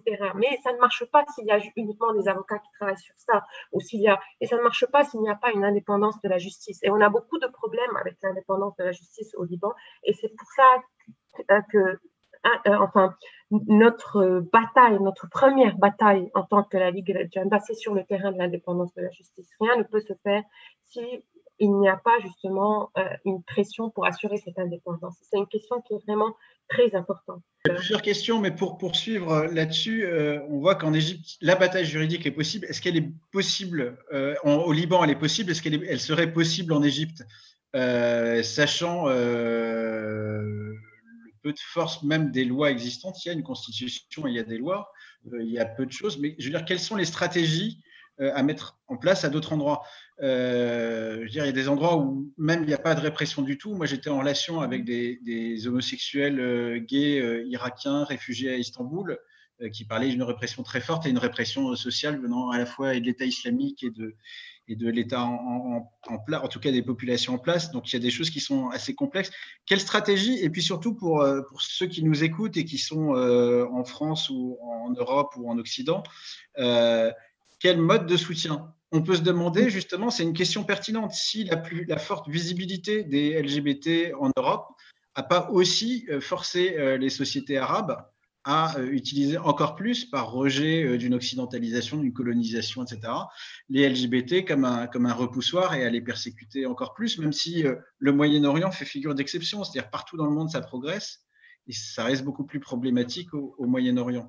Quelles sont les approches en termes de, stratégie La visibilité, on voit le coût qu'elle a. comment, penser, comment penser cela Et Ayman n'hésite pas à intervenir aussi. Alors, je ne, suis pas une experte pour l'Égypte, mais je peux dire au fait que euh, il y a toujours une tendance, euh, enfin, il y a une tendance euh, au Liban en tout cas, de faire du terrain judiciaire le seul terrain de combat. Et je pense au fait que c'est une erreur parce que, enfin, le droit n'est pas n'est pas autonome par rapport à ce qui se passe dans la société et le terrain judiciaire, au fait, est lui-même un terrain de lutte sociale et que donc, au fait, toute bataille, tout combat qui se fait sur le terrain judiciaire doit nécessairement être accompagné d'autres combats qui se font sur d'autres terrains. Donc, pour récupérer justement ces espaces de pouvoir, comme l'espace médical, euh, comme euh, l'espace universitaire, etc., etc. Et donc, pour moi, euh, enfin, c'est très important de solliciter et de faire un combat sur tous ces terrains-là. Et que justement, la, la, question ne peut pas être juste centrée sur un thème déterminé parce que les, questions sont interdépendantes. Donc, on ne peut pas aller sur le terrain judiciaire, enfin, aller euh, combattre euh, en ce qui concerne la liberté sexuelle, etc., etc., et délaisser, par exemple, l'indépendance de la justice. Ça ne marche pas. Ça ne marche pas. Et donc, pour moi, comment doit se faire le combat et comment peuvent être les stratégies de lutte c'est à travers justement ces luttes de visibilité, parce que c'est la visibilité qui vient. En fait, ce qui est le plus difficile sur le terrain euh, judiciaire et même social, c'est d'être entendu, c'est de pouvoir prendre la parole et d'être entendu. Et donc, la moitié de la bataille, c'est sur ce terrain-là, d'être entendu, que ce soit être entendu socialement, donc sur les espaces euh, sociaux, etc., ou sur le plan euh, judiciaire. Et là, je pense que la moitié de la bataille, en fait, elle est déjà engagée si on arrive justement juste à se placer et à prendre la parole. Et c'est pour ça que ce qu'on comment, enfin, je, vois notre action devant les tribunaux en tant que Ligue Agenda. C'est juste au fait de prendre la parole des personnes qui étaient poursuivies euh, comme ça dans le noir, etc., etc., et voilà, de la porter devant les tribunaux. C'est pour ça que j'ai commencé mon intervention en disant on a commencé à questionner la position des magistrats. Pourquoi pensez-vous que l'article devait être appliqué? C'est cette prise de parole première qui a fait bouger les choses. Euh, alors que pendant plusieurs années, on appliquait l'article aveuglement. Donc, la prise de parole est très importante pour moi. la, prise de parole, mais la visibilité aussi. Bien sûr. La visibilité, ça paye. Contrairement à ceux qui disent qu'il vaut mieux négocier en dessous et pas, se, faire remarquer, etc. Au contraire, la visibilité, et c'est ce qu'on fait aussi ce soir, euh, la visibilité, c'est quelque chose qui, euh, qui permet justement de, rassembler les forces et de pouvoir lutter contre les discriminations.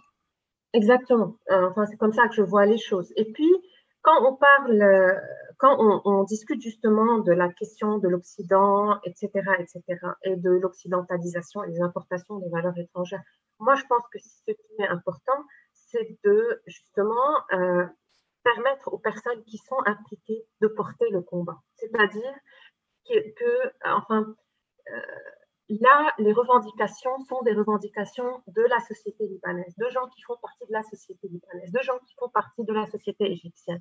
On n'est pas des personnes occidentalisées. Bien évidemment, il y a un échange euh, d'idées, il y a un échange, voilà, j'ai fait des études en France, j'ai fait mon master en France, mais je suis libanaise. Euh, j'ai euh, fait mes études au Liban. ma culture est une culture libanaise. Et donc, je pense que ce qui est important, justement, c'est de mettre en valeur les, espaces et la présence euh, de des, personnes au sein de ces pays. Donc, il ne revient pas à des personnes qui sont, enfin, qui, qui, de porter un regard de dire au fait, oui, les Libanais, ils sont homophobes. C'est une affirmation qui est erronée, tout d'abord, qui ne rend pas compte des complexités des relations et simpliste.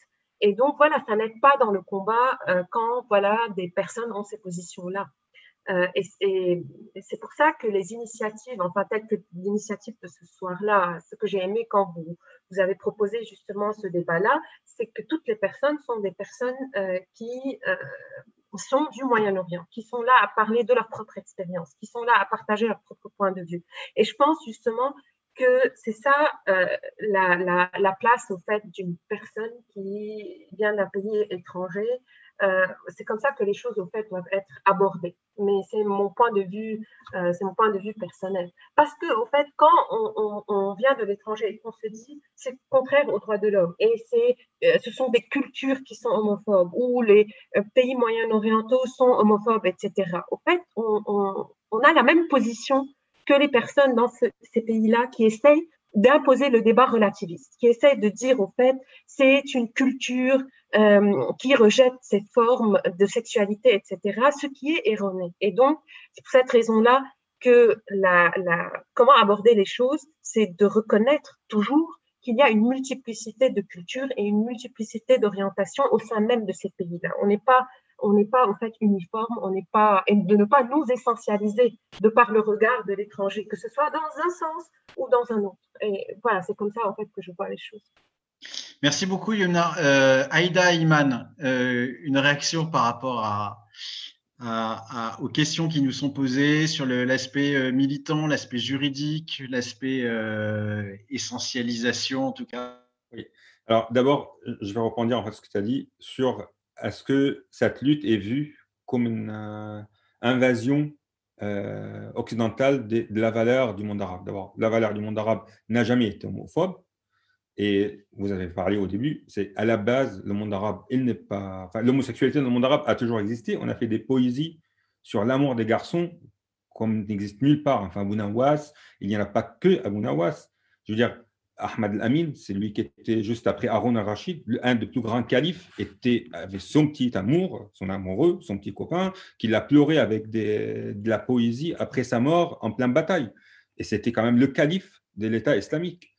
Et, euh, c'est, comme je disais, moi, c'est, pour ça, moi, je, trouvais que c'était intéressant d'apporter un témoignage parce que j'ai grandi dans un milieu, on ne parlait pas du tout d'homophobie, on ne parlait pas de, d'être PD et mauvais. En fait, on ne parlait rien du tout. Mais, je savais, même en tant qu'enfant, je voyais très bien que cette personne-là est, euh, différente. Je voyais très bien que mon attirance est différente que, que certaines personnes.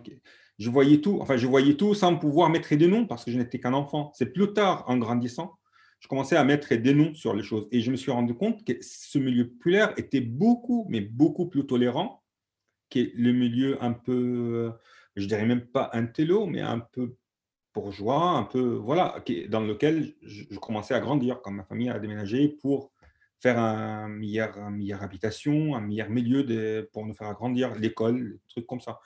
Et j'étais très surpris en fait de savoir que je viens d'un milieu très pauvre, mais qui est beaucoup plus tolérant.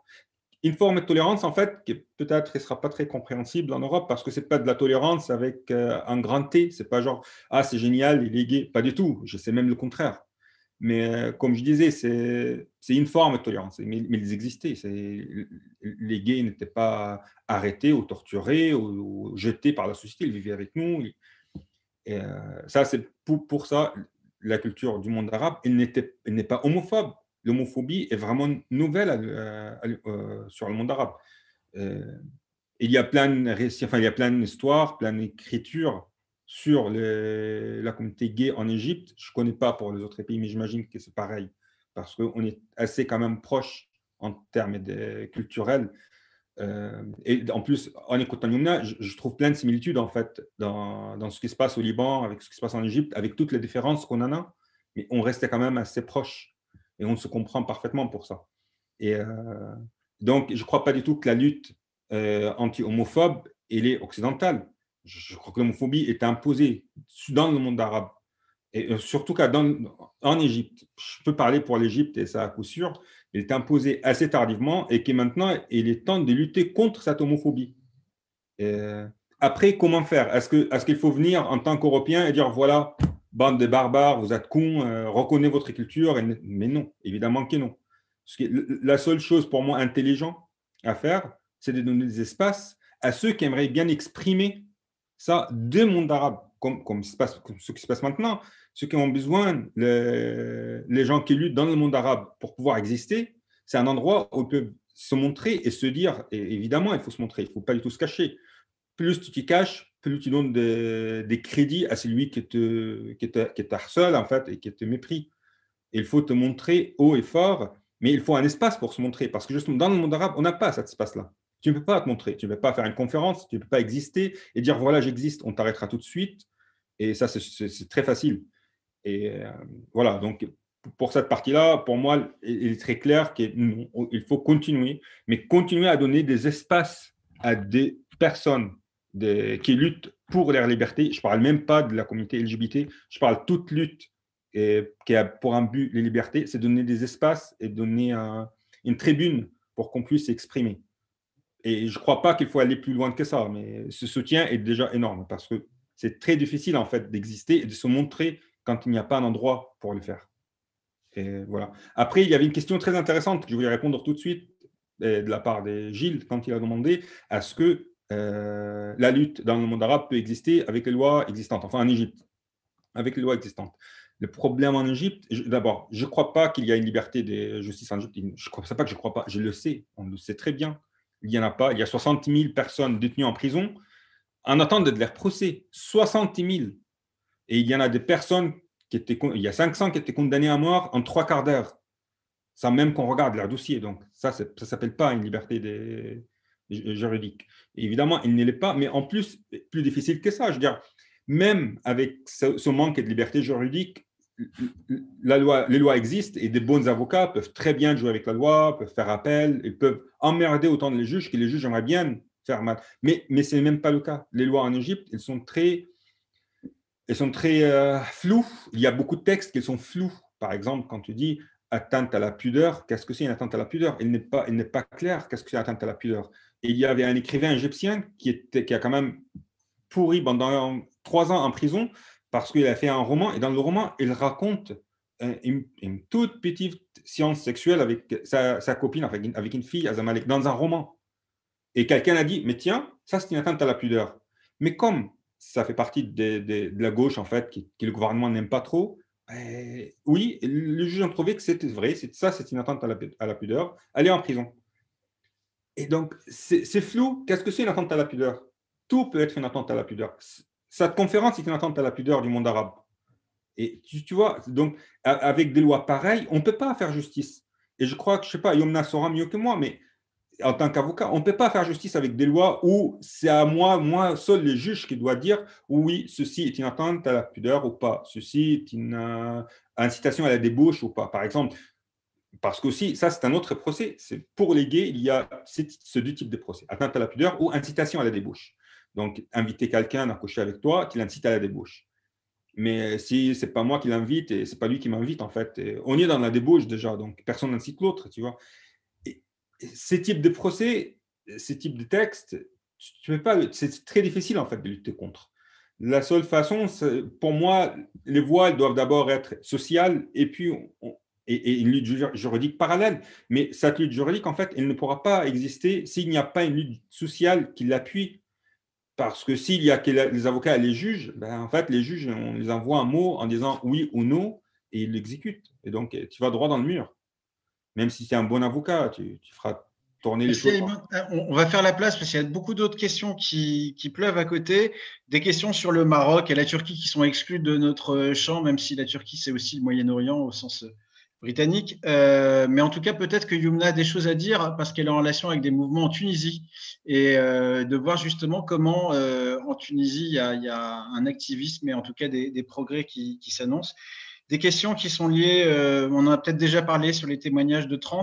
la question des trans, comment c'est une question qui, qui est traitée à part. En tout cas, parfois, on a vu qu'en Orient, il y avait peut-être plus de tolérance euh, vis-à-vis des trans, en tout cas dans les avis d'Al-Azhar et même en Iran par rapport à ça, que ce qui était le cas euh, en Europe euh, à la même époque dans les années 2000. des questions sur la solidarité internationale et, européenne, comment appuyer ces mouvements et comment appuyer en tout cas l'émancipation sans y contrevenir et sans, sans en tout cas ingérence. Et la question aussi sur le rôle des réseaux sociaux qui me semble primordial et dans les révolutions euh, arabes et également dans la, structuration et, la naissance de, mouvements LGBT. Peut-être Yumna, euh, si tu peux y répondre et Ayman par la suite. Alors, euh, sur la question du, Maroc, je sais que c'est toujours pénalisé, qu'il y a toujours donc, mais je ne suis pas experte, donc je ne pourrais pas dire quel est le niveau de euh, poursuite policière. Parce qu'au fait, la persécution, comme on l'a dit, ne se fait pas uniquement sur le terrain législatif, mais elle va se faire également pratiquement sur le... Euh, et donc, je ne suis pas experte, je ne pourrais pas dire là euh, justement comment les tribunaux mettre en œuvre en fait l'article en question, mais c'est toujours la pénalisation contre nature qui est visée. Et euh, même chose en, Tunisie, euh, même si on sait qu'il y a beaucoup de mouvements activistes maintenant en Tunisie euh, et au Maroc, et ça commence également sur le terrain des tests anneaux. et justement, au Liban aussi, on avait commencé la bataille également sur le terrain des tests anneaux, ce qu'on a qualifié de test de la honte.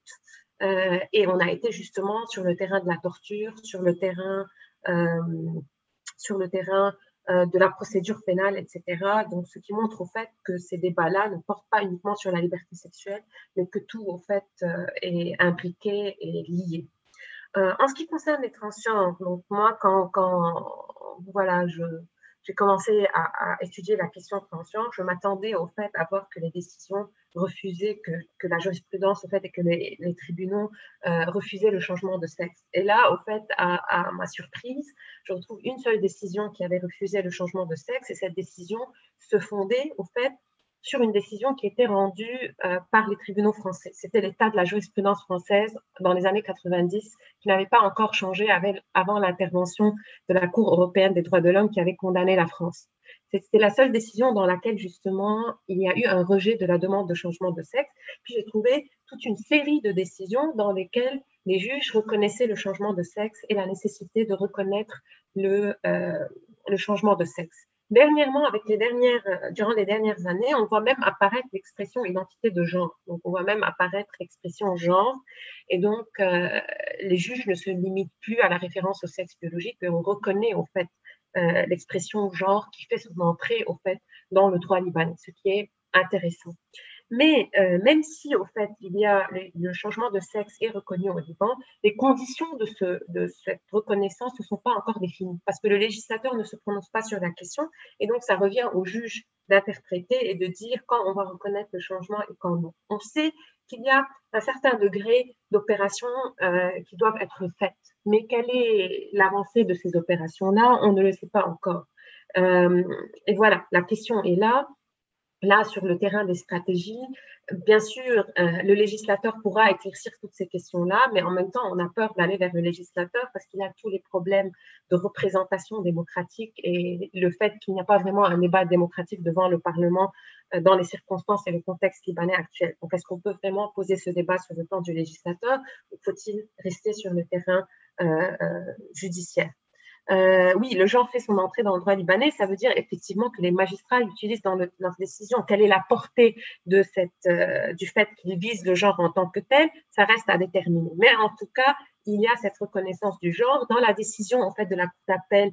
Euh, même la cour d'appel dit expressément la relation entre une personne transgenre et un homme doit être assimilée à une relation entre une de sexe biologique femme et un homme. Donc il a une reconnaissance au fait de cette identité de genre dans les décisions. Il y a même l'expression de genre qui est utilisée dans certaines décisions. Ceci dit, les personnes transgenres sont les personnes qui sont le plus persécutées par la police. Pourquoi? Parce qu'elles sont le plus visibles.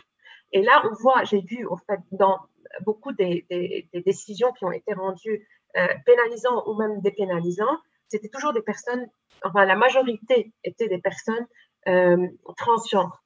Et, euh, et, même dans les procès-verbaux, euh, on voit au fait que ce sont les personnes transgenres qui sont visées. Dans une des décisions, enfin dans, dans une affaire, le, procureur général avait demandé aux policiers enquêteurs du bureau des morts, c'est le bureau en fait qui poursuit les personnes pour les actes de sexualité, etc., de d'arrêter les personnes, d'interpeller au fait les femmes qui pratiquent la prostitution et les personnes transgenres. Pourquoi avoir visé les personnes transgenres? Donc, on voit au fait qu'il y a une, euh, répression qui est beaucoup plus aiguë pour les personnes transgenres. Et sur le terrain, au fait, de l'accès à la santé, euh, sur le terrain de l'accès au travail, euh, ces personnes souffrent beaucoup. et, voilà. Et pourquoi et comment on explique ça, au fait, c'est juste, justement ce qu'on était en train de dire sur le terrain de la visibilité et de ce qui est caché tout est permis si tout est caché. Donc, au fait, si on n'est pas visible, aucun souci, aucun problème. Et là, enfin, même il y a beaucoup d'expressions qui sont utilisées parfois par des juges. Si c'est fait en privé, on n'a pas de problème. Et donc, voilà, c'est cette question de la visibilité qui enclenche les poursuites et qui enclenche, au fait, les réactions. Et donc, du coup, même s'il y a une plus grande tolérance judiciaire, je dirais, euh, en ce qui concerne les personnes transgenres, il y a beaucoup plus de répression sociale en ce qui concerne les personnes transgenres et, plus spécifiquement les transgenres femmes qui, au fait, euh, voilà, euh, je ne sais pas pourquoi il faut faire des études plus approfondies, mais qui provoquent plus de, euh, stress et de tension quand, quand ces personnes-là expriment une identité de genre féminine. Euh, le degré de violence auquel justement j'ai pu assister atteint vraiment euh, des proportions élevées. Euh, voilà, c'est ce que j'avais à dire sur ce que vous avez. Merci. En tout cas, ce dernier point sur la violence sur les transgenres femmes me paraît essentiel, en tout cas, pour essayer de comprendre comment les catégories, derrière la catégorie, le drapeau LGBT, en tout cas, se cachent en fait des, questions d'identité bien différentes euh, et des problématisations complètement différentes et des combats différents. Mais c'est important de rappeler qu'il y a une forme d'émancipation qui vient de, des sociétés arabes qui n'est pas, qui est pas importée en tout cas. Ayman, est-ce que tu aurais euh, une, réaction par rapport à, ces questions? Oui, eh ben, en fait, pareil, moi je, la même chose, sauf qu'en Égypte, en fait, c'est un peu différent. C'est-à-dire, évidemment, l'idée principale, je suis tout à fait d'accord. C'est pour ça que je dis, je suis surpris de la similitude qu'il y en a. Et en Égypte, en fait, c'est plus qu'il n'y a pas de problème législatif, c'est même autorisé. Et c'est même l'Azhar qui donne l'autorisation aux euh, personnes qui ont envie de changer de sexe c'est auprès de Lazare qu'ils font de la demande et ils le donnent souvent facilement. Enfin, facilement. Il faut faire des procédures, il faut aller voir un psy, il faut que la le psy dit que cette personne a besoin de, il est en fait, c'est genre, il n'est pas du même genre, il faut changer de genre pour qu'il soit psychologiquement euh, équilibré. C'est exactement ça qu'il faut écrire dans le certificat. Et à ce moment-là, Lazare délivre un certificat pour aller à l'hôpital pour changer de sexe. Il faut dire qu'il n'y a qu'un seul hôpital, c'est l'Asr français, euh, qui, fait, qui, peut, qui, en fait, qui a, le droit et l'autorisation de changer de sexe et, de faire des opérations. Et euh, il le fait qu'avec ce certificat délivré par l'Azhar. Je rappelle que l'Azhar, c'est l'équivalent du Vatican. C'est euh, le, grand, le grand instinct musulman d'Égypte. C'est l'institution de l'islam égyptienne. alors, il y a ça, mais par contre, il y a plus de, répressions, il y a beaucoup plus de rejet vis-à-vis des transgenres dans la société qui est, euh, est dans, qui juridiquement, en fait, qui est par rapport à la police. Ou... Et pareil, pour le point où on arrête les, les transgenres et les prostituées, ben en fait, en Égypte, c'est pratiquement pareil. C'est les, trans, les transgenres féminins, c'est-à-dire les garçons qui changent de sexe vers un sexe féminin, le, ceux qui ont un sexe masculin biologique, qui veulent changer de sexe vers un sexe féminin, ben en fait, c'est ceux qui ont, le plus de répression. Et, bien sûr, il n'y aura, pas de travail pour eux. Ils ne peuvent pas exister dans la société telle qu'elle est. Il ne peut qu'ils changer de sexe et rester chez eux. Et dès qu'ils sortent de chez eux, ben en fait, ils t'imaginent bien, enfin, pour ceux qui connaissent un peu, ils, sont, euh, ils, sont, ils font l'objet des, moqueries, des, voilà, de, beaucoup de répression de la part de la société. Ils sont complètement rejetés. parce que justement, ils se montrent. Et parce que dans le monde arabe, comme je dis, ne te définis pas. Laisse-nous, on va te définir, et toi, fais ce que tu veux, mais en cachette. À partir du moment que tu t'affiches, c'est en fait, tu fais, tu fais face à la société. À ce moment-là, tu te jettes dans la société et tu vas faire face. Et bon courage.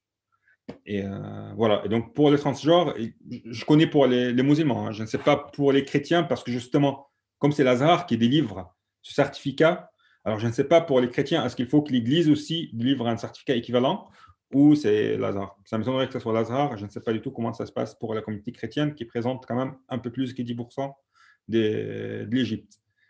Euh, mais par contre, en fait, ces mêmes euh, personnes, une fois euh, a eu leur certificat, ils vont à l'hôpital pour se changer. J'ai une toute petite expérience de, quelqu'un qui était réprimé, mais par des transgenres islamistes. Et ça, je n'ai jamais vu, ça. C'était la première. C'est un transgenre qui n'était pas voilé, qui après avoir eu son certificat délivré par Lazare, parce que c'est ça aussi, il y en a, pour se faire accepter, les transgenres acceptent la règle de jeu. Donc, je veux devenir une femme, je suis une femme, je me voile un voile intégral. Mais sauf qu'elle, elle, n'avait pas envie. Elle voulait être euh, elle, quoi. Et bah, elle a beaucoup souffert à l'intérieur de l'hôpital parce que la plupart des médecins étaient des islamistes barbus. Parce que pour eux, il faut voir en fait que pour eux, pourquoi les transgenres est accepté? C'est pourquoi déjà est accepté médicalement ou même par hasard. Et ils se sont trouvés la combine pour accepter ça, pour, pour se dire tout va bien. C'est dire que ce sont des malades mais c'est humiliant. Je veux dire, même, même l'acceptation elle-même est une humiliation. C'est dire, bon, ben, c'est des malades, on va faire avec. Pour les soigner, on va faire ça. Mais ils, le voient comme des malades, des personnes atteintes. Tu vois et, euh, et, donc, il, accepte, il arrive très bien à accepter cette idée, parce qu'un malade, on peut très bien l'aider, l'aider à guérir de sa maladie. Et même si c'est pour cela, on va lui changer de sexe. Ça, c'est pour un médecin. Et, mais c'est quand même tout un milieu complètement islamiste. Et, et elle, elle te fait angulé, il n'a pas eu ses médicaments comme il faut parce qu'il ne portait pas de voile, de voile intégral.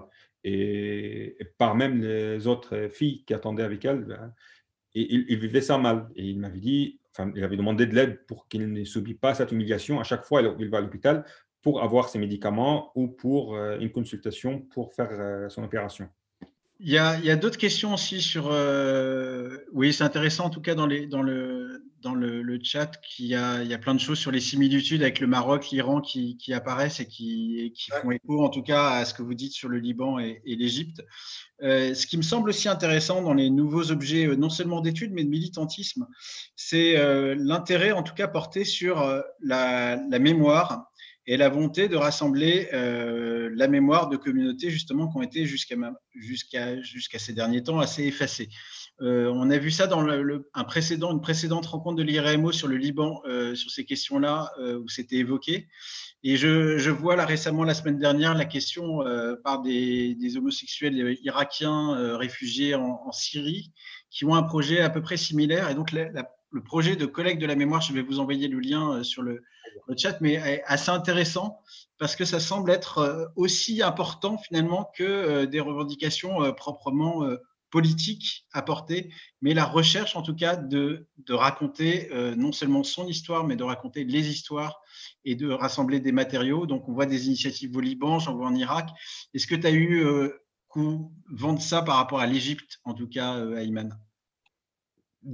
Non, un rassemblement des histoires. Ben, en fait, il y a des histoires. Euh, il y a des personnes qui, essayent un peu de faire un récit de, ceux qui subissent en fait la communauté gay, à travers, soit à travers de romans, comme c'était écrit dans le, chat, quelqu'un a, mentionné dans la chambre de l'araignée, qui est un excellent livre qui justement raconte comment la société, pas simplement la répression, mais comment il existe même la communauté gay entre elles. Euh, moi-même, j'avais fait euh, quelque chose sur Arte Radio là-dessus, sur la sexualité en Égypte. Mais des projets, des rassemblements de, de l'histoire de la communauté, à ma connaissance, non. Mais ça serait très intéressant d'en faire, justement. Yumna, peut-être sur, euh, sur cette question de, qui était abordée en 2019, je ne sais pas où, vous en êtes, en tout cas par rapport à la question des archives, de la, de la mémoire euh, orale, écrite euh, à l'échelle du Liban. Je pense que voilà, on a. c'est ce que disait au fait une personne aujourd'hui, membre de la famille d'une des, des victimes qui sont mortes euh, après l'explosion de Beyrouth, c'est que on a un problème avec notre mémoire et euh, des initiatives, euh, pareil, sont des initiatives qui sont très importantes. Donc, elles sont portées par les Libanais. et d'ailleurs, quand on parle justement de, du combat qui a été fait par les familles des personnes disparues pendant la guerre, un des grands combats justement a été de pousser le législateur et la société à revenir sur la mémoire de la guerre. Euh, ça a été, voilà, on a eu une loi qui a été adoptée euh, par le Parlement après beaucoup de pression, après beaucoup de mobilisation, d'une action qui a duré depuis les années 80. Et je pense que bien sûr, quand on évoque la mémoire, c'est quelque chose de, de, très important et ces, initiatives sont très importantes parce que ça fait partie de la prise de parole. Et c'est la même chose, au fait, c'est ce qu'on essaye de faire aujourd'hui. Euh, enfin, c'est ce que les, familles des victimes de l'explosion essayent de faire aujourd'hui aussi. C'est de ne pas euh, laisser passer le temps euh, et laisser passer la vie. La vie. Non, la vie ne continue pas et elle ne peut pas continuer. Et donc, je pense que justement, euh, ça, ça, ça, fait partie au fait de tout ça. Et, et pourquoi au fait je, je, je me réfère aux, aux études euh, qui sont faites sur le plan de l'anthropologie, de la sociologie, de l'histoire également, c'est que euh, enfin tout ça, ça fait partie du combat et c'est important. Euh, et c'est pour ça, voilà, je, je pense effectivement que c'est une démarche qui est pertinente et très importante.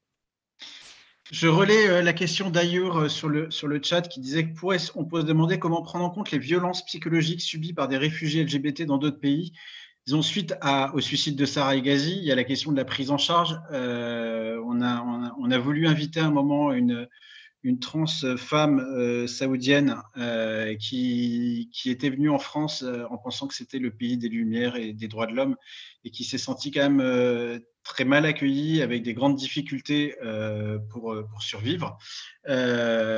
donc la question en tout cas de l'exil, en tout cas qui concerne beaucoup de, de persécutés, euh, quand, ils arrivent à pouvoir partir, ce qui n'est pas, pas évident, mais ce qui en, concerne quand même beaucoup. Euh, et la question aussi de, l'accueil euh, et de la prise en charge psychologique après avoir subi de la torture, des viols, de la prison. Oui. Ayman aussi, je crois que tu, peux aussi témoigner là-dessus. Ah oui, ça, j'y vis dedans, je suis complètement dedans et c'est très problématique parce que justement en Égypte, c'est vraiment, on est un peu dans le désespoir et donc, on se fait un peu une image très, euh, belle de, la fuite, parce que c'est vraiment une fuite. Et, c'est ça, beaucoup de personnes ne s'en rendent pas compte et, sont heurtées à une dure réalité euh, à leur arrivée dans le, pays d'exil. Les pays d'exil, ce n'est pas vraiment le paradis. C'est très dur, en fait, d'être exilé.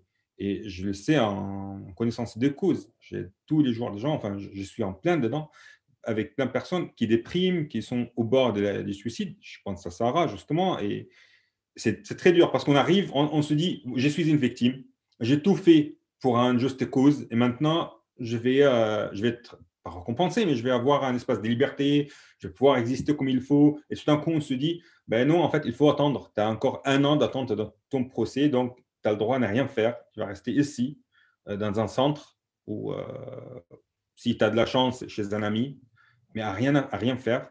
Coupé, coupé du monde, tu n'existais pas administrativement, tu n'existais pas sur des papiers, tu peux rien faire. C'est presque un arrêt de vie. C'est ta vie qui s'arrête d'un coup. Et, beaucoup de personnes le regrettent, mais le regrettent pas vrai. il ne se dit pas que je, demain je retourne chez moi, mais, mais il se dit, mais je ne pensais pas que ça allait être comme ça. Et, euh, et, c'est tellement, tellement frappant que maintenant, j'ai mis carrément à, une procédure. Je, fais, je recueille des témoignages, je l'apporte à la personne qui veut quitter l'Égypte, qui est souvent, la dernière personne, elle était euh, enfermé par sa famille, il était euh, séropositif, enfermé sa famille, interdit de, de, traitement et tabassé et torturé pendant plusieurs mois en espérant qu'il meure de sa maladie. Pour te montrer à quel point il était dans un état, il était en train de mourir. Et ici en France, il se dit, mais je vais mal, il, est mal, il vit, très mal en fait son exil parce qu'il croit que ça allait être beaucoup mieux, ça allait évidemment, mais le, les moyens de mise en place, la, partie administrative à faire, les papiers, le, fait d'être complètement coupé et de ne pas exister, c'est surtout de ne pas exister, de ne pas pouvoir faire tout que ce soit en attendant d'exister administrativement sur des papiers.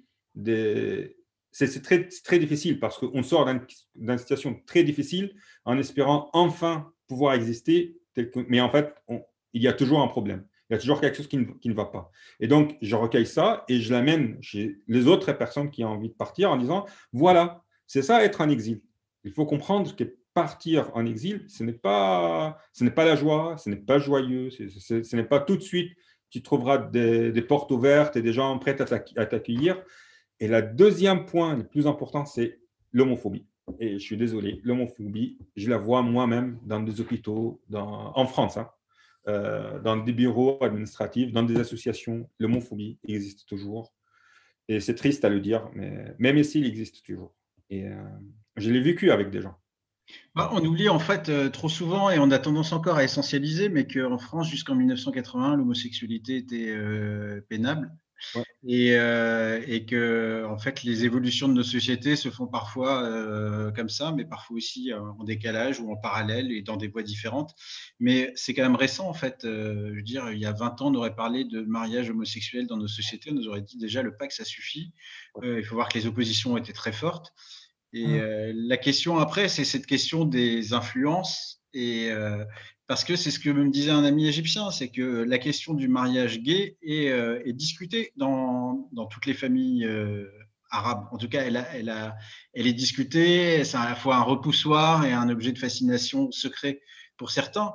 Mais, c'est intéressant de voir ces influences qui vont dans, ces sens, dans, les deux sens. Après que la question ait été longtemps tabou, c'est-à-dire faites ce que vous voulez, mais n'en parlez pas. Euh, il y a un jeu d'influence qui se fait et il y a un jeu euh, qui se fait pas sous la forme du mimétisme, mais en tout cas, euh, comment, comment vous pensez ça justement sur, sur, le, sur les influences en tant que repoussoir et en tant qu'inspiration?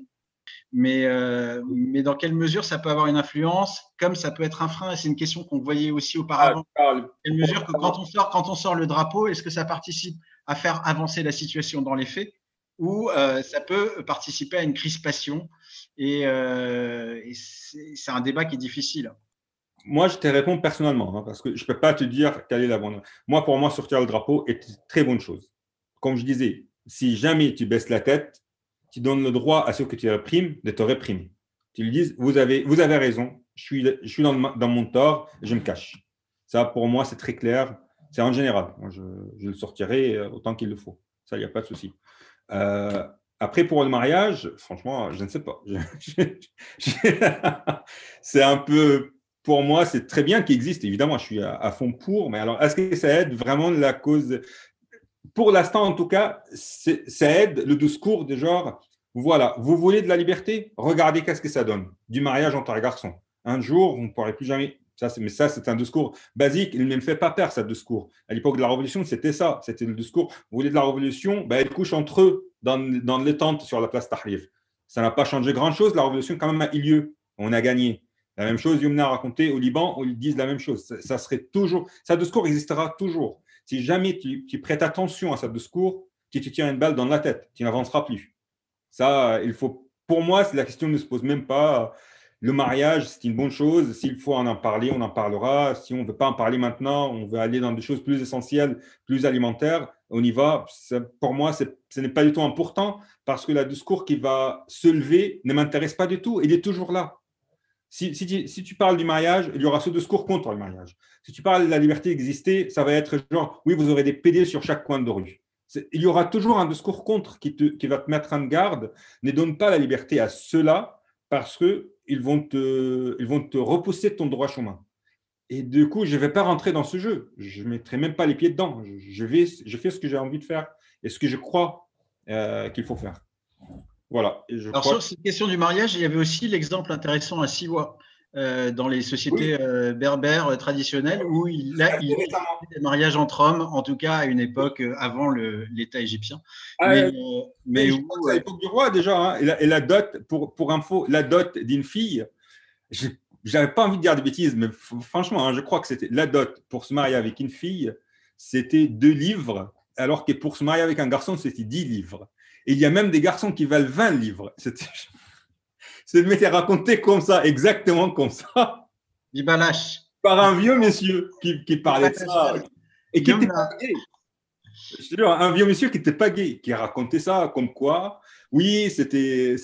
Il ne disait pas que c'était beau, il disait que c'était, oui, tellement sauvage, tellement bizarre comme mœurs, qui pour eux, en fait, on, se marie toujours avec des filles, parce que comme la, comme la société grecque, on, on, fait, on fait une famille pour faire des enfants, pour regrouper la fortune, l'argent avec une fille, comme ça on regroupe deux familles. Mais après, on se marie aussi avec un garçon. Mais ça, c'est autre chose. C'est l'amour. C'est pas. Ou pour s'amuser. Et, c'est très récemment. Je ne sais pas jusqu'à quelle date. Je crois que c'est sous Farouk en fait qu'on l'a arrêté. Mais en tout cas, le livret égyptien en papier, il existait. Il n'existait pas depuis longtemps, le livret, le égyptien. Avant, c'était un livre en or. Donc, euh, c'est peut-être les années sans dire de bêtises, 40, un truc comme ça. Je ne sais pas exactement la date, mais voilà. On parle d'un livre en papier qui était le, dot. De, donc, il faut savoir quand le livre égyptien existe et tu sauras jusqu'à quelle date ça existait encore. Et encore une fois, tout ça, c'est ce que je disais. L'homophobie n'a jamais été euh, née dans le monde arabe. Il vient de l'étranger. Il y avait une autre histoire qui m'était racontée. Je n'ai pas trouvé le, fond vrai de cette histoire-là. M'était racontée par un chercheur, par quelqu'un qui, se connaît, que je faisais un peu confiance. Je n'ai pas voulu en parler au début parce que bon, ben, je me permets de le dire. Qu'à l'arrivée de, des Français euh, euh, en Égypte, avec Napoléon, ils découvrent une société qu'ils décrivent eux-mêmes une société des débauches, où euh, il y a des prostituées, il y a des, euh, gays, il y a, tout et n'importe quoi. C'est une société qui, ne correspond pas au moral chrétien catholique. Et donc, les Français, et d'ailleurs, on le sait bien, les lois égyptiennes, ce sont des lois françaises, en fait. C'est pour ça on, est très similaire pour nos marches administratives, parce que c'est les lois françaises qui étaient mis par les Français en place, mise en place par les Français, qui est toujours là, qui n'a pas changé. Le fond des lois égyptiennes est français. Et qu'il fallait mettre de l'ordre dans ce gros bordel qui s'appelle l'Égypte, où les gens font n'importe quoi. Et il fallait le moraliser. Et plus tard, justement, les gens, sous l'occupation anglaise, la société qui veut s'élever, ben, il fallait faire comme les colons. Et les colons, ben, ils étaient bien homophobes. C'était euh, pareil pour moi, tout ça, c'est importé. Même, socialement, est importé. Et comme le voile, la barbe, tout ça, c'est des Égyptiens qui partaient dans euh, le Golfe, qui venaient avec ça. Parce que c'était les pays riches. On partait pauvre, on voyait les riches faire ça, et on voulait faire comme les riches. C'est basique pour moi, c'est dans la nature humaine. Voilà, bref. Pendant ce temps-là, il, y, a Gilles Gauthier, qui est le, qui est le, traducteur d'Alain Aswani de l'immeuble Yacoubian, qui intervient et qui nous écrit. Farouk, ah oui, c'est Farouk. Cela commençait à disparaître, mais en fait, je connaissais une dame qui avait assisté à un mariage entre hommes à Siwa dans les années 60, 70, Gilles Gauthier qui a dit précédemment que c'est dans les années 90 que la répression d'État contre les, homosexuels s'est intensifiée, alors qu'auparavant, elle était euh, beaucoup plus euh, exceptionnelle.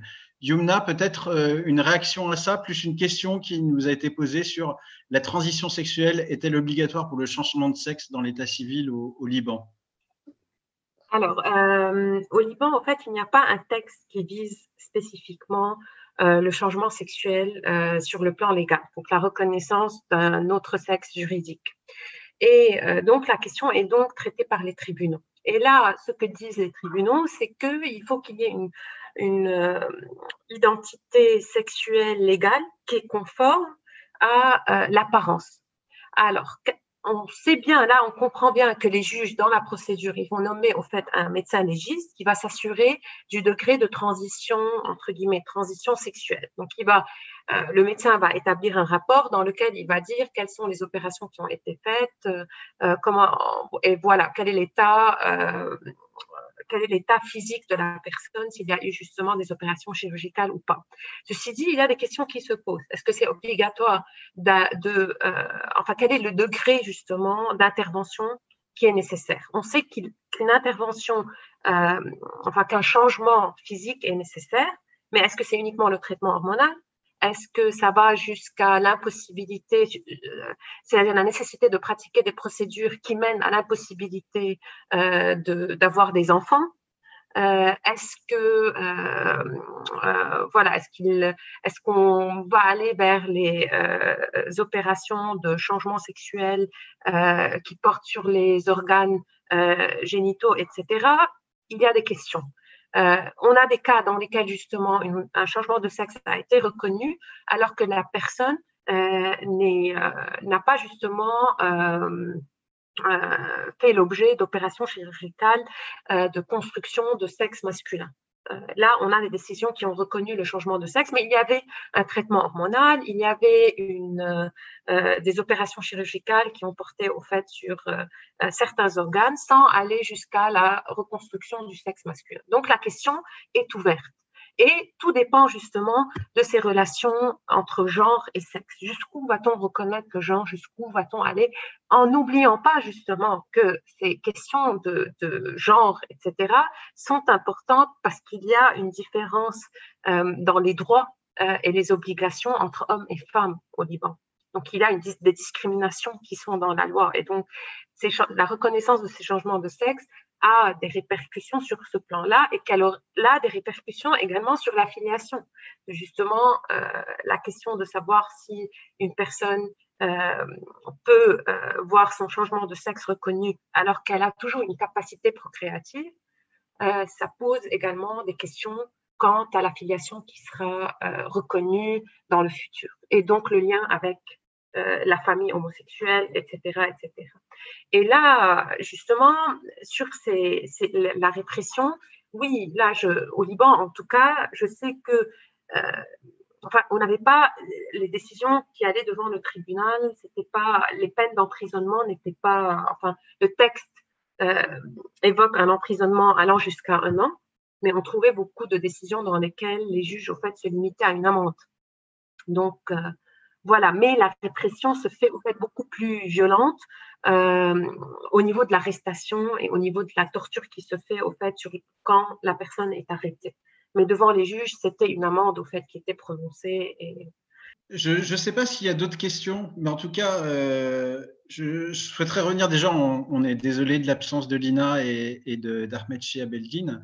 Euh, en même temps, on a essayé, comme, comme avec, avec avec Ayman et, avec Yumna à, vous faire un, panorama des problématiques. Je crois que le plus important, c'est que cette conférence ait lieu et qu'on en parle. Euh, avant 2011, même en France, ces, questions-là étaient abordées euh, dans des cercles restreints, mais elles n'étaient pas ouvertes, elles ne se posaient pas comme on les pose aujourd'hui. Euh, la question de la visibilité, la question de l'activisme sont des questions qui sont vraiment qui sont renforcées avec les printemps arabes, avec les révolutions arabes. Et que euh, si les processus politiques sont parfois euh, pris par des contre-révolutions, en tout cas l'émancipation des sociétés, l'émancipation en tout cas des, des individus est, toujours en marche et c'est ce que nous essayons de relayer sans l'influencer, mais en tout cas d'y donner corps. Il y a peut-être une influence à faire. On a vu que sur l'arrestation des euh, de l'EIPR, euh, la France, ce qui est assez exceptionnel, a dit par un communauté qu'elle qu'elle condamnait ces, ces, ces, ces, arrestations, ce à quoi l'Égypte a expliqué que c'était une histoire d'ingérence et que ça ne concernait pas la France. Donc on voit bien que le jeu diplomatique, même pour faire pression, est, est pas facile et qu'en même temps, il faut la pression des opinions euh, autant qu'elles soient, euh, comme elles se sont manifestées lors de, la mort de, de Sarah Egazi. Euh, je crois vraiment qu'il faut reparler de, ce choc immense qui a, créé des rencontres au Trocadéro, à New York, au Canada, à Montréal, à Toronto, un peu partout, avec, des Égyptiens, des Libanais, des Arabes, mais également des Canadiens, des Français et des, Américains, et qui, et qui nous a bouleversés et qui correspond à mon avis à un changement. J'aimerais, euh, avant de conclure, euh, vous citer un texte euh, qui a été publié dans Madame Astre, le journal que, dirige Lina Atala, un texte, de, un texte qui a été retransmis par l'excellent Orient 21 en français. Je vais vous en donner le lien tout de suite, de Tarek Bakoni.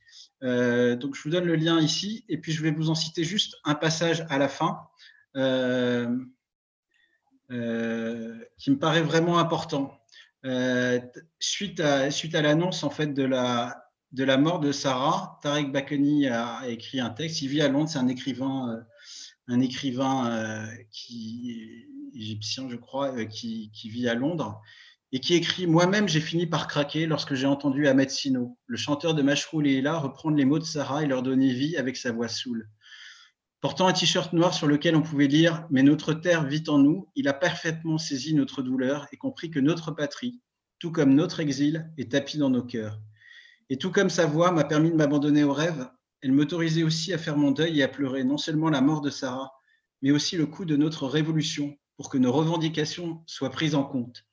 Le prix que nous devons payer pour qu'un jour nos vies ne soient plus conditionnelles.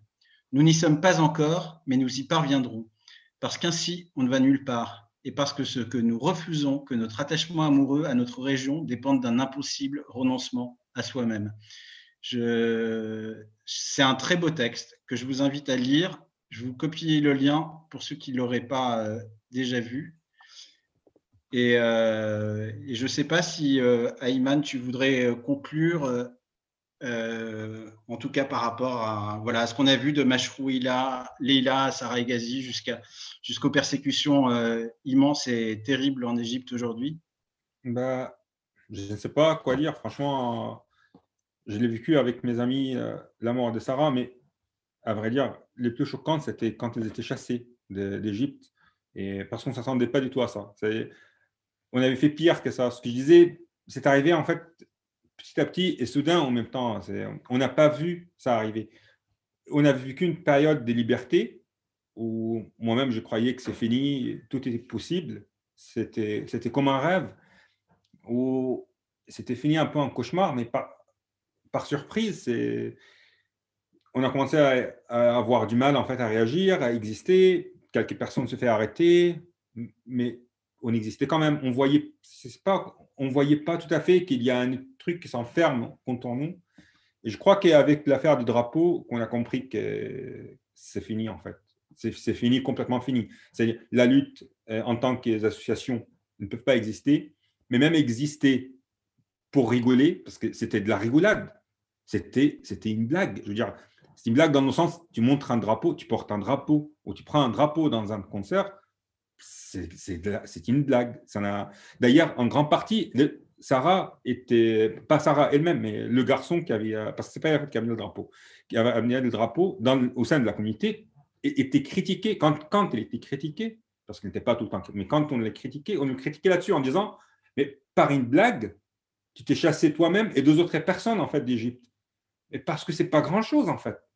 Et cet acharnement, cette rage contre un geste anodin et, et inoffensif et innocent, on ne s'attendait pas du tout. Et ça, c'était une vraie claque. Mais vraiment, personne ne s'attendait que ça soit aussi violent, aussi méchant, aussi enragé contre nous. C'était, on ne s'attendait pas. Et euh, d'ailleurs, je ne comprends pas, au sein d'un État qui a une crise économique, qui a une crise des terrorismes, et pas mal des attaques, qui, a carrément abandonné des villes au sein des terrorismes parce qu'ils sont incapables de, de, les protéger ou de les récupérer, a mis autant en œuvre pour des garçons qui portent un drapeau, enfin, qui, avaient affiché un drapeau dans un concert. Je ne comprends pas. C'est, vraiment, je comprends par exemple qu'il soit homophobe. Je comprends qu'il, je comprends. Il y a de l'homophobie. C'est un gouvernement homophobe, mais pas à ce point. Alors pourquoi? Est-ce que, est que parce que c'est une forme de lutte et justement ils ont peur que ça encourage d'autres luttes pour la liberté Est-ce que c'est une voie et donc il faut étouffer toutes sortes de voies Et la meilleure façon de se donner de l'exemple avec des, des, PD, parce que les PD, de toute façon, on s'en fiche. Parce que je rappelle que même au sein de la gauche, avec lequel on s'était battu, il y a plein d'homophobes. Je me rappelle de procès où justement on est allé dans une association gauchiste avec des avocats qu'on connaissait très bien, et j'avais proposé à quelqu'un de travailler dedans et il a refusé parce que c'était un truc des gays, qui n'était pas gay. Le procès n'était pas un procès de gays, c'était pareil, genre un atteinte à la pudeur ou incitation à la débauche. C'était pas affiché gay, mais il a dit non, je ne travaillerai pas dedans. Donc, on, doit conclure, Ayman, mais euh, on comprend bien que quand un pouvoir a peur d'un drapeau, c'est qu'il n'est pas si. Euh, il a beau réprimer et qu'il a besoin d'enfermer, de torturer, etc. C'est qu'il n'est pas si solide que ça. Après, il y a une question qui nous est posée, en tout cas de Simon Raoul. Peut-on conclure sur les formes d'engagement possibles pour nous d'ici, pour venir en aide concrètement? Il y a la pression euh, des opinions publiques qui est importante sur nos gouvernements, de façon à ce qu'ils mettent la question des droits de l'homme comme une question qui ne soit pas conditionnelle, mais qui soit prioritaire. la France en fait peu, certains en font plus mais euh, les opinions publiques, il y a des pétitions qui circulent pour euh, Amnesty International, on en a lancé une, en tout cas pour la libération euh, de des, des, des, dirigeants de l'EIPR.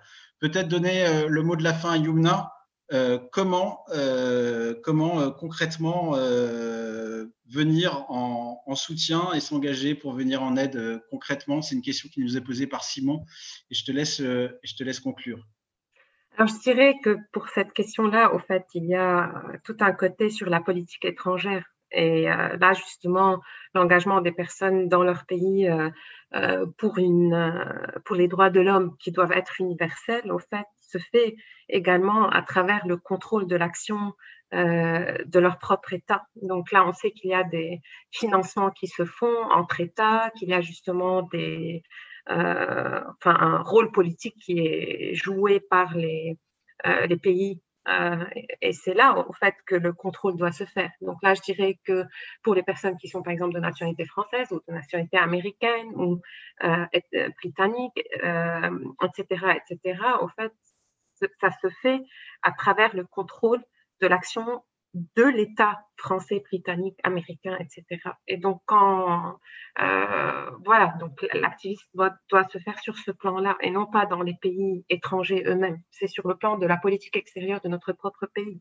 Donc, quand, par exemple, cet État finance euh, des euh, forces de police, euh, euh, etc., en apportant une aide financière, alors que euh, les préfectures de police pratiquent la torture, là, il y a un problème. Donc, quand on vote dans notre propre pays, quand on fait notre propre action politique au sein de notre propre pays, il faut justement porter un regard sur l'action politique de notre État et des, euh, enfin, de la politique qui est suivie par notre État, euh, par l'État auquel on appartient. Donc, voilà, je dirais, c'est sur ce plan-là, plus que d'aller intervenir dans euh, le pays étranger en tant que tel. C'est à travers au fait le contrôle de notre propre force politique euh, que le soutien se fait en faveur d'une, en, en, vue d'assurer un plus grand respect des droits de l'homme sur le plan en fait de, tous les pays euh, et non seulement d'une région déterminée. C'est un problème universel.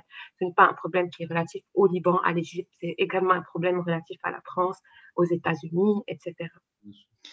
Merci beaucoup. En tout cas, c'est intéressant. Je trouve qu'on a, on a, on a bien compris, en tout cas par, euh, par vos interventions, Ayman et Yumna, comment euh, les luttes LGBT sont intégrantes des luttes d'émancipation des sociétés arabes. Elles sont intégrées à la, à la, aux révolutions, en tout cas. Et, je me rappelle en tout cas d'une réflexion que m'avait fait un, ingénieur à Suez qui me disait Vous avez mis combien de temps, vous les Français, pour faire votre, vos révolutions? Je lui ai dit presque un siècle. Il me disait On essaiera d'être un peu plus rapide.